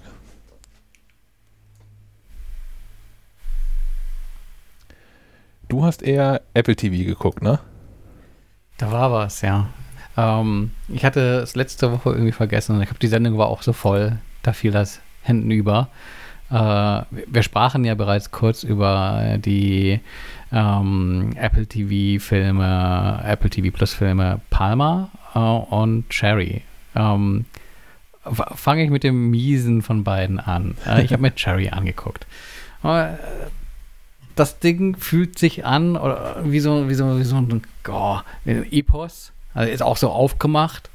Erzählt irgendwie das Leben äh, von einem jungen Mann und einer jungen Frau. Der junge Mann, der äh, irgendwie erst aus enttäuschter Liebe sich bei der Army einschreibt, ähm, da im Irak schlimme Dinge erlebt, äh, traumatisiert zurückkehrt, äh, sich in Drogen verliert. Ähm, seine Frau dann mit in, in den Abwärtsstrudel reißt, äh, anfängt Banken zu überfallen. Jetzt nehme ich das alles vorweg, aber ähm, naja, äh, weiter muss man da glaube ich auch gar nicht reden. Das alles in epischer Breite ausgelegt, aber dann auch mit so einer grundlegenden, düsteren, depressiven Stimmung, dass uns hier in, in der Familien-Dreierrunde irgendwie auch, äh, ja, es sah keiner so richtig glücklich aus. Ähm, also kein guter Laune-Film, aber jetzt auch kein Film, wo der keine gute Laune verbreitet, äh, äh, zu Recht keine gute Laune verbreitet, weil er irgendwie eine wichtige Botschaft in sich trägt. Also ähm, bei Schindlers Liste ist auch keiner happy, aber es hat Gründe. Ähm, Cherry ist irgendwie so ein bisschen, es kommt mir so ein bisschen als, als selbstgefälliges Epos vor. Man wollte einfach mal irgendwie was, was Dickes, Großes inszenieren äh, hat aber eigentlich gar nicht so wahnsinnig viel zu sagen. Äh, weil, wie gesagt, die Geschichte der, für, für, für die drei Stunden an Film ließen sich in, in einem knappen Bandwurmsatz zumindest zusammenfassen. ähm, ja, also von der Produktion her und sowas klar hochwertig, sieht gut aus, äh, kann, man, kann man schon angucken. Ähm, lief, glaube ich, in den USA ja sogar irgendwie ähm, in den Kinos. Ähm, aber ja, ich, momentan gucke ich auch gar nicht mehr vorher irgendwie in Bewertungen, sondern lass mich einfach mal überraschen. Äh, wenn ich dann in Bewertungen gucke nachträglich, äh, werde ich halt meist in der eigenen Meinung bestätigt. Also wenn was scheiße ist, dann ist man sich schon irgendwie auch in der breiten Masse darüber einig, dass das jetzt nicht so gut war. Ja, bei Rotten Tomatoes guckt, dann, dann ist der schon ziemlich äh, rotten. Mhm. ähm, ja, also die Zeit kann man sich sparen, da, die drei Stunden. Zwei davon kann man investieren in Palma. Ähm, da dachte ich auch erst so, hm, okay, Justin Timberlake als Schauspieler uh, und dann kurioserweise auch die, der Fischer Stevens, äh, äh, der Regie geführt hat, den ich nur als den, den Computer-Inder aus Nummer 5 lebt kenne. äh, wo ich dachte, hm, okay, wie, was soll, wie soll das funktionieren? Ähm, das Thema, äh, dachte ich vorab erst um, okay, harter Stoff, das geht irgendwie um, um einen Mann, der irgendwie nach Jahren aus dem Knast kommt, irgendwie nichts mit seinem Leben anzufangen weiß uh, und dann uh, in so eine Vaterrolle aber reinwächst.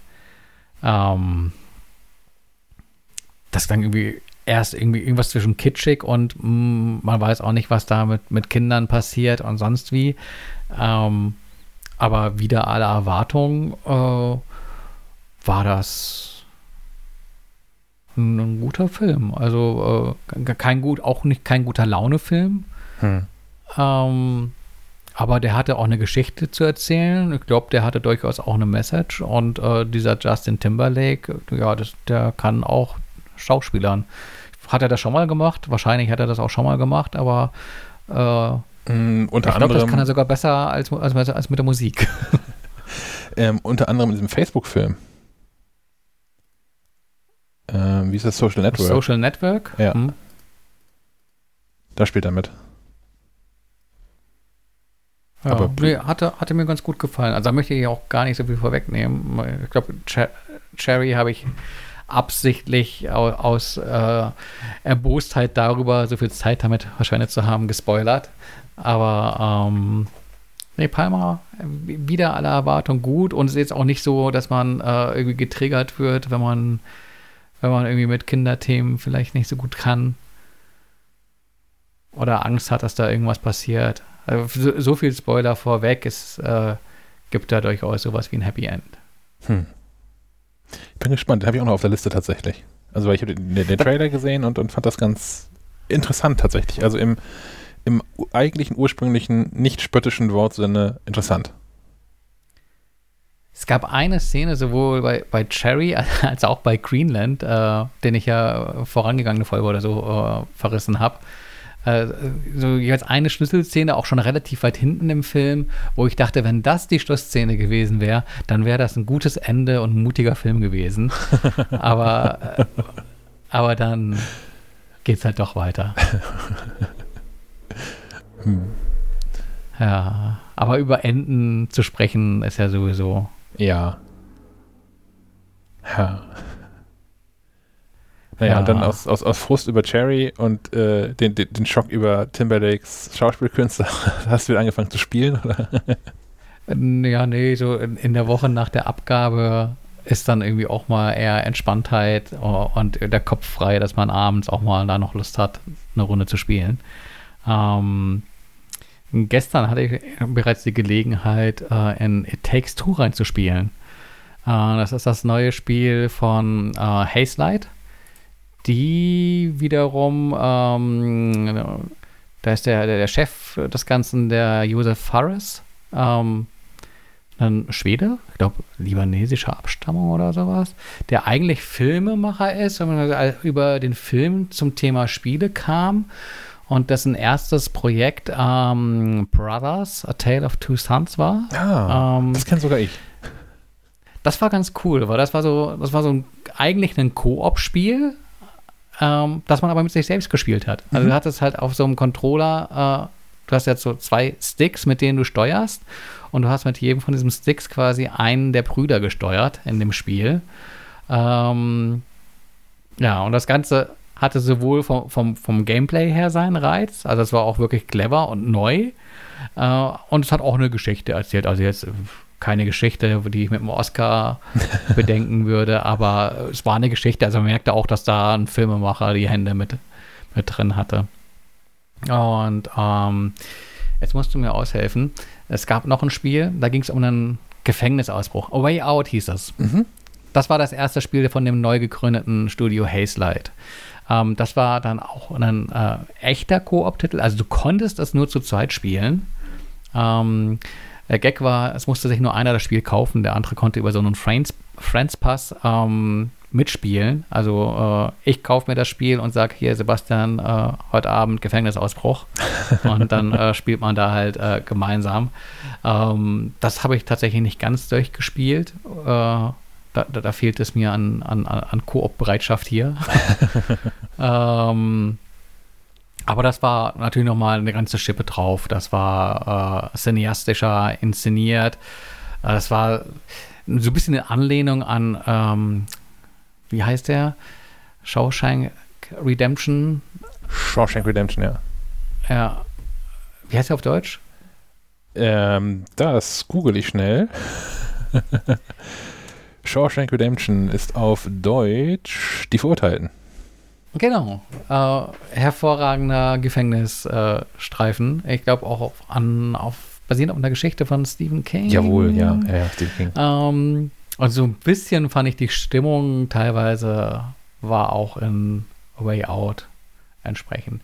Und, und der Gag war natürlich irgendwie dieses Koop-Gameplay, weil äh, es war nicht nur so, dass man parallel gespielt hat, sondern wirklich zusammenspielen musste, um voranzukommen und auch mal nachzudenken und sich abzustimmen, äh, anderen äh, den Vortritt zu lassen und äh, man wirklich nur weiter vorankam, wenn man ähm, sich einander zugespielt hatte. Und das Ganze ist jetzt noch eine Runde weitergesponnen worden äh, mit It Takes Two, das ab heute zu haben ist, unter anderem für, für Xbox und äh, PlayStation und ähm, ich glaube auch PCs. Ähm, erzählt auch eine Geschichte, er will eine Geschichte erzählen, äh, die von Cody and May, einem Ehepaar, das äh, sich äh, scheiden lassen will und bei, bei, bei der Auseinandersetzung entsprechend äh, belauscht wird von, von der eigenen Tochter, die das natürlich gar nicht gut findet und ähm, über ihren, über ihren Püppchen weint, die, die sie gebastelt hat, die die Mama und Papa repräsentieren sollen. Und äh, dann passiert quasi analog zu äh, wieder eine Referenz an einen Film. Äh, Liebling, ich habe die Kinder geschrumpft. Gibt's ja. ja. Äh, da werden nicht die Kinder äh, in, den, in den Mikrokosmos sozusagen geschickt, sondern, sondern die Eltern, die Zerstrittenen. Und äh, ja, finden sich einmal, auf einmal in, in, in Miniaturgröße äh, in, in der Welt, die sie umgibt, äh, wieder. Ähm, ja, und, und wollen klären, warum und wie und äh, was ist mit ihrer Tochter und überhaupt und sowieso. Und können da nur weiterkommen, indem sie ähm, ja auch wieder zusammenarbeiten und sich einander abstimmen und helfen. Ähm, das Ganze dann flankiert von äh, dem Buch der Liebe. Hm. In, in, Form von Dr. Hakim, der wird dann auch gesprochen von Josef Fares, äh, äh, der sagt, ja, der Auftrag des Ganzen sei es eigentlich, äh, dass die beiden doch ihre Beziehung zu retten hätten. Äh, und das ist quasi, glaube ich, die Story, die das Spiel so durchzieht. Also, ähm, ich hatte nur so eine Testversion, wo ich die ersten beiden ähm, Bosse drin besiegen konnte. Ähm, gestern Abend eine Stunde oder eineinhalb mit meiner Frau dran gesessen. Oh, das hat Spaß gemacht. Das war tatsächlich, ich fühlte mich an diesen besagten Film erinnert. Äh, das erste Level war sinngemäß sowas wie, äh, auf einmal taucht der alt, altgediente Staubsauger auf, der eigentlich schon lange repariert sein sollte, äh, der dann mitbekommt, dass er durch ein neues Modell ersetzt wurde und ähm, den beiden nach dem Leben trachtet und äh, man gegen den übergroßen Staubsauger nun kämpfen muss. Und äh, der Level ist dann äh, so äh, angelegt, dass du an vielen Stellen einfach so Schläuche hast, wo Luft reingeht, am anderen Ende wieder raus. Ähm, eine Figur äh, den Schlauch bewegen kann, zielen kann, dass du dann quasi, wenn du an ein Ende reinläufst, beim anderen rausgeschossen auf Plattformen landest, dort wiederum Schalter ähm, bedienen kannst, die ähm, wiederum Aktionen auslösen, dass man äh, an anderer Stelle im Level weiterkommt, äh, um dann schlussendlich dem, dem, dem Staubsaugermann entgegenzutreten. Äh, ja, das, das fand, ich, fand ich ganz charmant gemacht. Das zweite Level war dann Bart, glaube ich, äh, die rostige Werkzeugbox. äh, um, nein, man musste gegen die rostige Werkzeugbox kämpfen. Der Hammer hatte irgendwie ein Problem und wollte seine Werkzeugfreunde befreit wissen. Ähm, und auch da äh, der Level total clever gemacht von der Mechanik her. Man, äh, der eine Spieler war dann der Hammer und der andere konnte Nägel verschießen. Ähm, und auch so konnte man halt eben die Level-Architektur so verändern, dass man nur durch äh, Teamwork äh, vorankam. Uh, und, und der Bosskampf dann gegen den gemeingefährlichen Werkzeugkasten, der irgendwie kein Werkzeug un, unbenutzt lässt, um äh, ja, einem das Leben im Bosskampf schwer zu machen. Hat, hatte ich Spaß mit? Würde ich gerne heute noch weiterspielen. Ähm, wer jemanden hat, mit dem er spielen kann, sollte das unbedingt tun. Ist, glaube ich, preislich auch relativ moderat, 40 Euro. Und äh, wie gesagt, man muss das nur einmal kaufen und äh, kann sich jemanden einladen, äh, der quasi dann gratis mitspielen darf. Hm. Klingt gut, ja. Ich habe mir gerade ein bisschen angeguckt, das sieht echt nett aus. Ja, die Grafik auch so ein bisschen, äh, naja, schon, schon fast ein bisschen Pixar-mäßig. Ja. Ja, würde ja. ich, würd ich unterschreiben. Hm. Und ich finde, das macht auch, also mir machte das auf Anhieb mehr Spaß als das Gefängnisspiel. Ist Das ist einfach spielerischer, das Ganze hier. Und äh, das, da gab es ein Minispiel. Einfach nur aus Spaß an der Freude konntest du so Whack-a-Mole spielen. ähm, der eine war der Maulwurf und der andere hatte den Hammer in der Hand. und es gab Punkte. Und umso länger man sich traute, als Maulwurf au- aus dem Loch zu gucken, ohne irgendwie einen Hammerschlag zu kassieren, desto mehr Punkte hat man bekommen. ähm, das Ganze ist, müssen wir mal dazu sagen, ist ein PlayStation-Titel. Auch nur PlayStation, richtig? Nee, nee, auch ähm, es gibt äh, für, für die Playstation und auch so, dass du es auf der 4er und 5er spielen kannst äh, und auch für die Xbox und auch da äh, dank, dank Smart, Smart Delivery äh, erkennt das Spiel quasi, ob es auf einer Xbox One X oder Series S oder in einem älteren Modell läuft und installiert die entsprechende Version. Und äh, auf Windows-PCs kriegst du das, glaube ich, ähm, über Or Origin. Ich weiß nicht, ob es auch bei Steam ist. Es gab ja mal irgendwie so eine Kooperation zwischen den beiden, aber ich guck mal eben. Äh, Steam it takes to Live Googling. Da steht zumindest. Ja, gibt's auch auf Steam. Also praktisch überall.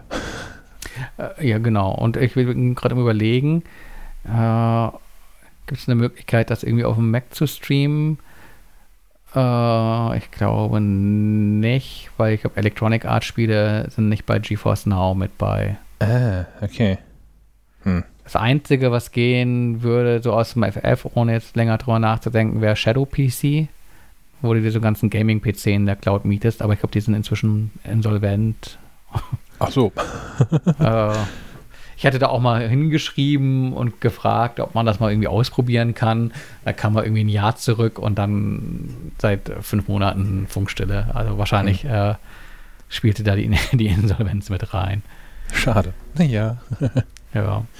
Aber es, es funktioniert halt irgendwie auch auf, auf einer äh, alten Playstation oder auch auf einer älteren Xbox. Wir haben im Wohnzimmer so eine äh, All-Digital Edition von der Xbox äh, One S, die wir mal irgendwie beim Mediamarkt für 89 Euro oder sowas am Black Friday geschossen haben. Da lief das auch ganz gut drauf. Hm. Ich habe ja nicht gespielt, ne? Ist dir ja aufgefallen. ja, Entgegen genau. meiner Der- Ursprungankündigung habe ich äh, 13 Sentinels bisher nicht gespielt, weil ich dann in, in Mano versunken bin. Aber ähm, ich habe heute Morgen habe ich erfahren, dass ich meine, meine Wochenendplanung, die ohnehin karg war, ähm, wahrscheinlich gerade zerschlagen hat. Ähm, vielleicht habe ich Wochenende Zeit, um das, um das mal nachzuholen. Ja, hast, hast du schon gekauft? Nein? Es kann da. Ich, ich schaue gerade noch, ob es zu haben. ist. Es war, es war eine Zeit lang vergriffen und wurde dann irgendwie zu astronomischen, mehr oder weniger astronomischen Preisen gehandelt. Gibt es nicht auch als Download-Titel? Ja, aber als Download-Titel ist es momentan relativ äh, normalpreisig. Also, glaube ich, 60 Euro. Und äh, als, als Disc kostet es gerade, zumindest bei Netgames, äh, 30 Euro. Das ist weniger. ja, ja, ich habe auch was ganz Ungewöhnliches getan, was ich eigentlich sonst nicht bei Spielen mache. Ähm, ich habe das Spiel digital, Mhm. aber ich dachte, das Spiel, da möchte ich vielleicht auch irgendwie die Sicherheit haben, selbst wenn mal irgendwie der PlayStation Store abraucht und irgendwie Dinge nicht mehr funktionieren. Ich möchte das als Disc irgendwie haben. Hm. Das ist tatsächlich das einzige PlayStation-Spiel, das ich mir irgendwie als Disc zumindest in die Schublade gelegt habe. Okay. Das nehme ich auch nochmal als, als Qualitätsurteil mit. Ja, In den, in den Planungsprozess fürs Wochenende. Das bleibt so original eingepackt als heiliger Schrein und Ach zur Erinnerung. Ah. Ja, andererseits äh, hier anstehend beim Umzug hier auch ordentlich ausgemistet, hatte ich ja schon äh, vor, vorab des Podcasts erzählt und äh, gemerkt, dass eigentlich so, so Sachen sich in den Schrank legen ist eine total blöde Idee, weil spätestens beim nächsten Umzug sagt man, oh mein Gott, oh mein Gott, was habe ich nur getan? Ne, jetzt auch nicht an einer DVD-Schachtel scheitern jetzt. Dann. Ja, aber wenn es dann 100 sind, Ja, dann, dann kann man Sammlung nennen. Dann hat es einen eigenen in sich äh, wie heißt das, intrinsischen Wert schon wieder. Sagt er und guckte auf das Comic-Regal hinter ihm. da war was, ja. Ja, ja. Ähm, ich habe noch was gespielt. Mhm. Und zwar ähm, Loop Hero auf Steam. Oh, Und zwar so äh, für den Mac. Also so richtig für den Mac. So als Mac-Spiel. ähm, kein Stadia, kein GeForce Now, kein nix. Ähm, Loop Hero. Wie, wie fange ich an? Ähm, schwierig, ein Spiel zu beschreiben, wo man das Gefühl hat, wo man das Gefühl haben muss, das hat man so noch nie gesehen. Äh, so, der Erstkontakt war im Prinzip der, man schaltet das Spiel ein, man sieht irgendwie seine Spielfigur, die läuft einfach drauf los. Die Gegner, die kommen, äh, macht es automatisch platt. Äh, okay, du spielst dich selbst, was ist meine Aufgabe? Ähm, Aufgabe ist die, ähm, das Ganze quasi so im Hintergrund zu managen. Wenn, wenn der äh, Avatar kämpft und Figuren besiegt, dann lassen die Sachen fallen. Ausrüstung. Die kann man so ganz rollenspieltypisch äh, dann in irgendwelche Slots ziehen. Die haben irgendwelche Boni. Im späteren Spielverlauf musst du irgendwie gucken, dass die Boni, die du da irgendwie ausrüstest, halt irgendwie auch dazu passen mit dem, was du an Gegnern bekämpfst. Also äh, äh, im Rollenspiel so ein Klassiker, wenn du irgendwie gegen Drachen kä- kämpfst, hättest du natürlich gerne Feuerresistenz. Also da irgendwie schlau gucken, was man mit der Ausrüstung macht, die man da irgendwie einsammelt. Zugleich, und das ist der wichtigere Part, äh, der entscheidende Part ist, äh, du erhältst, erhältst auch Karten. So ein bisschen wie in so einem Deckbuilding-Spiel. So ähm, wie bei Dominion beispielsweise, äh, als Tischspiel. Mhm. Ähm, mit diesen Karten, wenn du die spielst, veränderst du quasi das Level. Das Level ist immer äh, schleifenartig angelegt. Also du läufst quasi immer irgendwie im Kreis. Ähm, deswegen wohl auch Loop Hero. ähm, und du kannst jetzt in diese Welt, diese Karten, das kann irgendwie dann irgendwie äh, eine Spukvilla sein oder einfach nur ein Wäldchen oder ein Friedhof. Die kannst du in dieser Welt platzieren und dadurch eben auch äh, provozieren, dass beispielsweise andere Gegner mit auftauchen. Spätestens in der zweiten Runde, wenn du dran vorbeiläufst. Ähm, bedeutet dann auch, okay, du musst aufpassen, schaffst du die Kämpfe, wenn du so, so viele Gegner hintereinander belegst, äh, be, ähm, besiegen musst. Ähm, ja, man muss irgendwie ha- handhaben, ja, was sind deine Fähigkeiten? Ähm, aber ja, was willst du auch erreichen? Also umso mehr Gegner oder umso stärkere Gegner du besiegst, desto höherwertiger ist natürlich auch die Beute, die du hast. Äh, und bestimmte Karten schalten dann auch äh, Erinnerungen frei und das ist ein Teil der Story. Also das Spiel erzählt auch eine Geschichte. Das ist also nicht irgendwie einfach so ein, so ein Roguelite, das du spielst um des Spielens willen, sondern du hast irgendwie auch schon Anfang und Ende. Und ähm, ich habe es noch nicht durch. Ich habe da so ein, eineinhalb Stunden reingesteckt. Ähm, laut äh, How Long to Beat ist man da so als Normalsterblicher zwischen 20 und 30 Stunden dran, bis man irgendwie alles gesehen hat.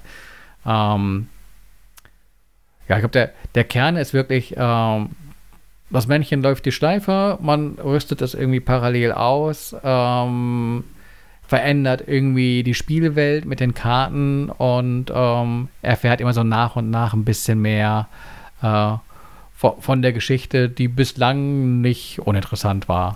äh, das Ganze muss man dazu sagen, wenn man jetzt denkt, oh ja, hier ein Spiel und äh, das Jahr 2021, äh, das sieht nicht aus wie 2021, das sieht aus wie C64.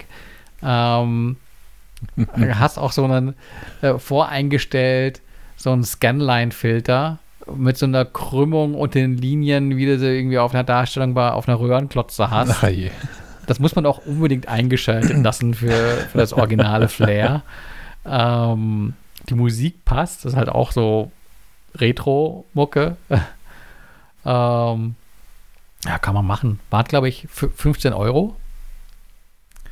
Und ja, ein, eines der meistgehypten Spiele sogar aktuell. Also neben äh, Valheim, äh, Mhm. diesem nordischen Sandbox Exploration Gedöns, wo es ja auch äh, eine Mac-Version in Aussicht gibt, eine native, äh, ist das irgendwie so der zweite der dieses Frühjahr heiß gehandelt wurde. Ähm, und wie gesagt, der ist auch jetzt für, für oder war, glaube ich, sogar schon zu Release direkt für Mac erhältlich. Musste ich mir angeschaut haben, würde ich auch empfehlen. Also wer irgendwie zu viel Zeit am Wochenende über hat, Ähm, wer sich Cherry nicht ansieht, äh, hat schon gleich genug Zeit, um da mal reinzuschnuppern. ähm, dann nochmal irgendwie so aus den Augenwinkeln mitbekommen, äh, eigentlich wäre es eher unter Apps gelaufen, ähm, ein neues Crash Bandicoot-Spiel. Ähm, On the Run, der Name lässt es bereits erahnen, das ist ein Endless Runner. Und äh, beim ersten Start dann auch gleich der Schock. Äh, das äh, Spiel stammt von King, also denen, die mit Candy Crush Mhm.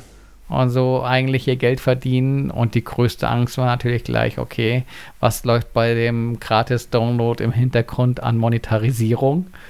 Ähm, aber erstmal losgespielt und zumindest so die erste Viertelstunde musste ich noch nicht das Portemonnaie öffnen, um weiterzukommen. Aber man hatte schon so einige Mechaniken gesehen, wo man weiß, okay, da muss man dann irgendwie warten, bis man irgendwelche Steinchen bekommt und kann wahrscheinlich dann die Zeiten verkürzen. Äh, also äh, eher so wie bei Candy Crush, dass du halt jeden Tag mal so ein bisschen spielst oder so wahnsinnig bist und, und Geld ausgibst. Aber so von der Präsentation äh, ist das äh, wirklich gut gemacht. Oh, wer, wer Crash Bandicoot mag, hat damit wahrscheinlich das beste äh, iPhone-Spiel. Ähm, mit dem, was ist das? Ein Beuteldachs. Irgendwie sowas, ne? Ja. Ähm, und ähm, Ich sehe hier gerade im, im, im App Store dazu, dass es den, den Sticker hat, wir empfehlen von Apple. Da würde ich jetzt einmal erwarten, dass Apple keine Spiele empfiehlt, die so Abzockspiele sind. ja, sollte man meinen. ne? Aber ich glaube, du kannst auch gleichzeitig in die Privacy-Labels gucken Mhm. und denkst dir dann, okay, das Spiel will aber ganz schön viel dafür wissen, dass ich da mit dem Beuteldachs äh, durch die Gegend renne. Mhm, In der Tat, ja. Schade, das ist, also Crash Bandicoot gehört doch Sony inzwischen, oder? Die Marke, nee, ich glaube, das war Activision. Ah, okay. Hm. Naja. Es war, es war ja mal, es war ja mal so das PlayStation-Maskottchen. ja. Und ähm, dann hat, ich glaube, gehörte das je Sony? Ich glaube, es gehörte nie Sony. Okay. Aber es war einfach irgendwie das PlayStation-Maskottchen. Ich höre dich, wir ich, nicht mehr. Sebastian. Ich fand's ganz cool, das letzte Mal, dass ich Crash Bandicoot gespielt habe, Wir war. hören uns nicht mehr. Ich höre dich. Ich höre dich. Ähm. Ich mache ja mal dieses Google-Audio an. Das, ist- du hörst mich jetzt über, über, über Google Meet. Ich höre dich aber die ganze Zeit tatsächlich. Okay, also ich bin jetzt auch noch über ähm, das andere, Ja. über Studio Link dran. Darüber höre ich Und dich äh, auch. da. Okay. Ja, aber ich höre dich nicht mehr in Studio Link. Sei, du kannst dich ja noch einmal muten und ich schüttel mit dem Kopf. Ne, ich würde sagen, wir machen das aber jetzt so zu Ende. Ich, du hörst mich halt über Google. Ich höre dich hier ohne Zeitverzögerung in Studio Link und die, die Spur wird auch aufgezeichnet, wenn du hier sprichst. Okay, dann haben wir eine Lösung Wir haben gefunden. jetzt noch diese letzten drei Minuten, die kriegen wir noch irgendwie so rum, ohne dass wir experimentieren müssen, glaube ich. Okay. Ähm, ich wollte gerade sagen, genau. Das, das letzte Mal, dass ich Crash Bandicoot gespielt habe, war auf der Playstation und ähm, zwar in einem äh, anderen Spiel. Wie heißt denn das? Die, Ja, ja, die- Uncharted. Uncharted, genau. Der, der jüngste Teil von Uncharted. Ähm, da kann man sich irgendwann im Wohnzimmer hinsetzen und auf einer Playstation 1 äh, eine Runde Crash Bandicoot spielen. Das war super. Ja, äh, Activision hat ja inzwischen auch äh, diverse äh, Neuauflagen rausgebracht und äh, im vergangenen Jahr äh, auch den offiziellen vierten Serienteil. Äh, da habe ich auch mal reingespielt. Das fand ich auch ganz gut. Nur äh, so traditionsgemäß sind diese Crash Bandicoot-Spiele ja echt hardcore. Hm. Also der Schwierigkeitsgrad ist sch schmerzhaft teilweise. Ähm, oder habe ich irgendwann den Spaß dran verloren? Also wenn du irgendwie das, das äh, hundertste Mal irgendwie an die falsche Stelle springst, dir aber sicher warst, das war alles richtig so, dann äh, nee. Ja, aber auf dem iPhone, das sah, das sah ganz gut aus. Äh, da spiele ich noch mal weiter und gucke, wie lange ich brauche, um da in irgendeine Paywall zu laufen, wo ich sage, nee. Ich finde es aber so schade. Also so, so ein Spiel wäre mir durchaus irgendwie auch ein Zehner oder sowas wert. Mhm. Äh, wenn ich wüsste, nee, da muss ich irgendwie nichts für mm, darüber hinaus zahlen. Aber wahrscheinlich ist man da halt in der, in der absoluten Minderheit, dass man bereit wäre, für so eine App irgendwie halt auch Geld hinzulegen, weil wir hatten es ja schon an anderer Stelle, äh, dass selbst 99 Cent äh, für die meisten den Weltuntergang bedeuten. Jetzt, jetzt bist du hier auch für mich weg. Mach mal kurz dein, dein Audio und Google an, bitte. So, jetzt hier. Ja, zeich, zeichnet dein Dings da noch weiter auf? Ähm, ja, warte mal, ich, ich sehe ja nur, äh, warte, warte, warte, warte, da steht Record und äh, ich habe einen Ausschlag im Signal. Okay, dann machen wir jetzt das, keine Ahnung, immer öfter mal was Neues. Dann reden wir jetzt einfach so weiter. und ich schneide, das, ja- ich schneide das alles zurecht nachher. Naja, Ich bin gespannt. ich auch. Ja. Du warst Ähm, wahrscheinlich durch jetzt mit Crash Bandicoot gerade, ne? äh, Ja, ich bin gerade am gucken, ob ich da noch irgendwas drin stehen habe. Ja, nee. Nee, Okay. ich bin durch. Äh, gut, ähm, dann bleibt uns eigentlich noch ein einziges Thema, so im, im Rahmen der, der Verabschiedung aus der heutigen Sendung, nämlich die nächste Sendung. Das, das, ähm, wir haben Ferien, oder Herr Molz? Da war was, ja, dieses Ostern. Da gibt es so Ruhetage, habe ich gehört. oder auch nicht, oder wer weiß das schon. Na, jedenfalls ist Freitag, unser Aufzeichnungstag, ist ähm, Karfreitag, ein, ein offizieller Feiertag, wieder werden wir nicht arbeiten. Am Donnerstag bin ich in so einem ganztägigen Workshop drin und ähm, ja, wir machen aber mal Pause. Ihr werdet eine Woche ähm, dann ohne uns auskommen müssen. Ich, ich hoffe, ihr schafft das irgendwie.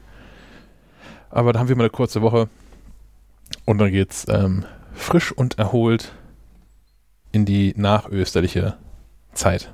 Dann in diesem Sinne ähm, ein schönes Wochenende und wir hören uns in zwei Wochen wieder. Bis dann. Schönes Wochenende und äh, viel, viel, viel Glück bei der Ostereiersuche. Oh ja, stimmt. Bis dann. Ciao. Ja, die, die wird nächstes Jahr einfacher. Dann könnt ihr einfach ein AirTag dran kleben. Gib die Hoffnung nicht auf. Finde ich gut. so ist es. gut. Bis, Bis dann. dann.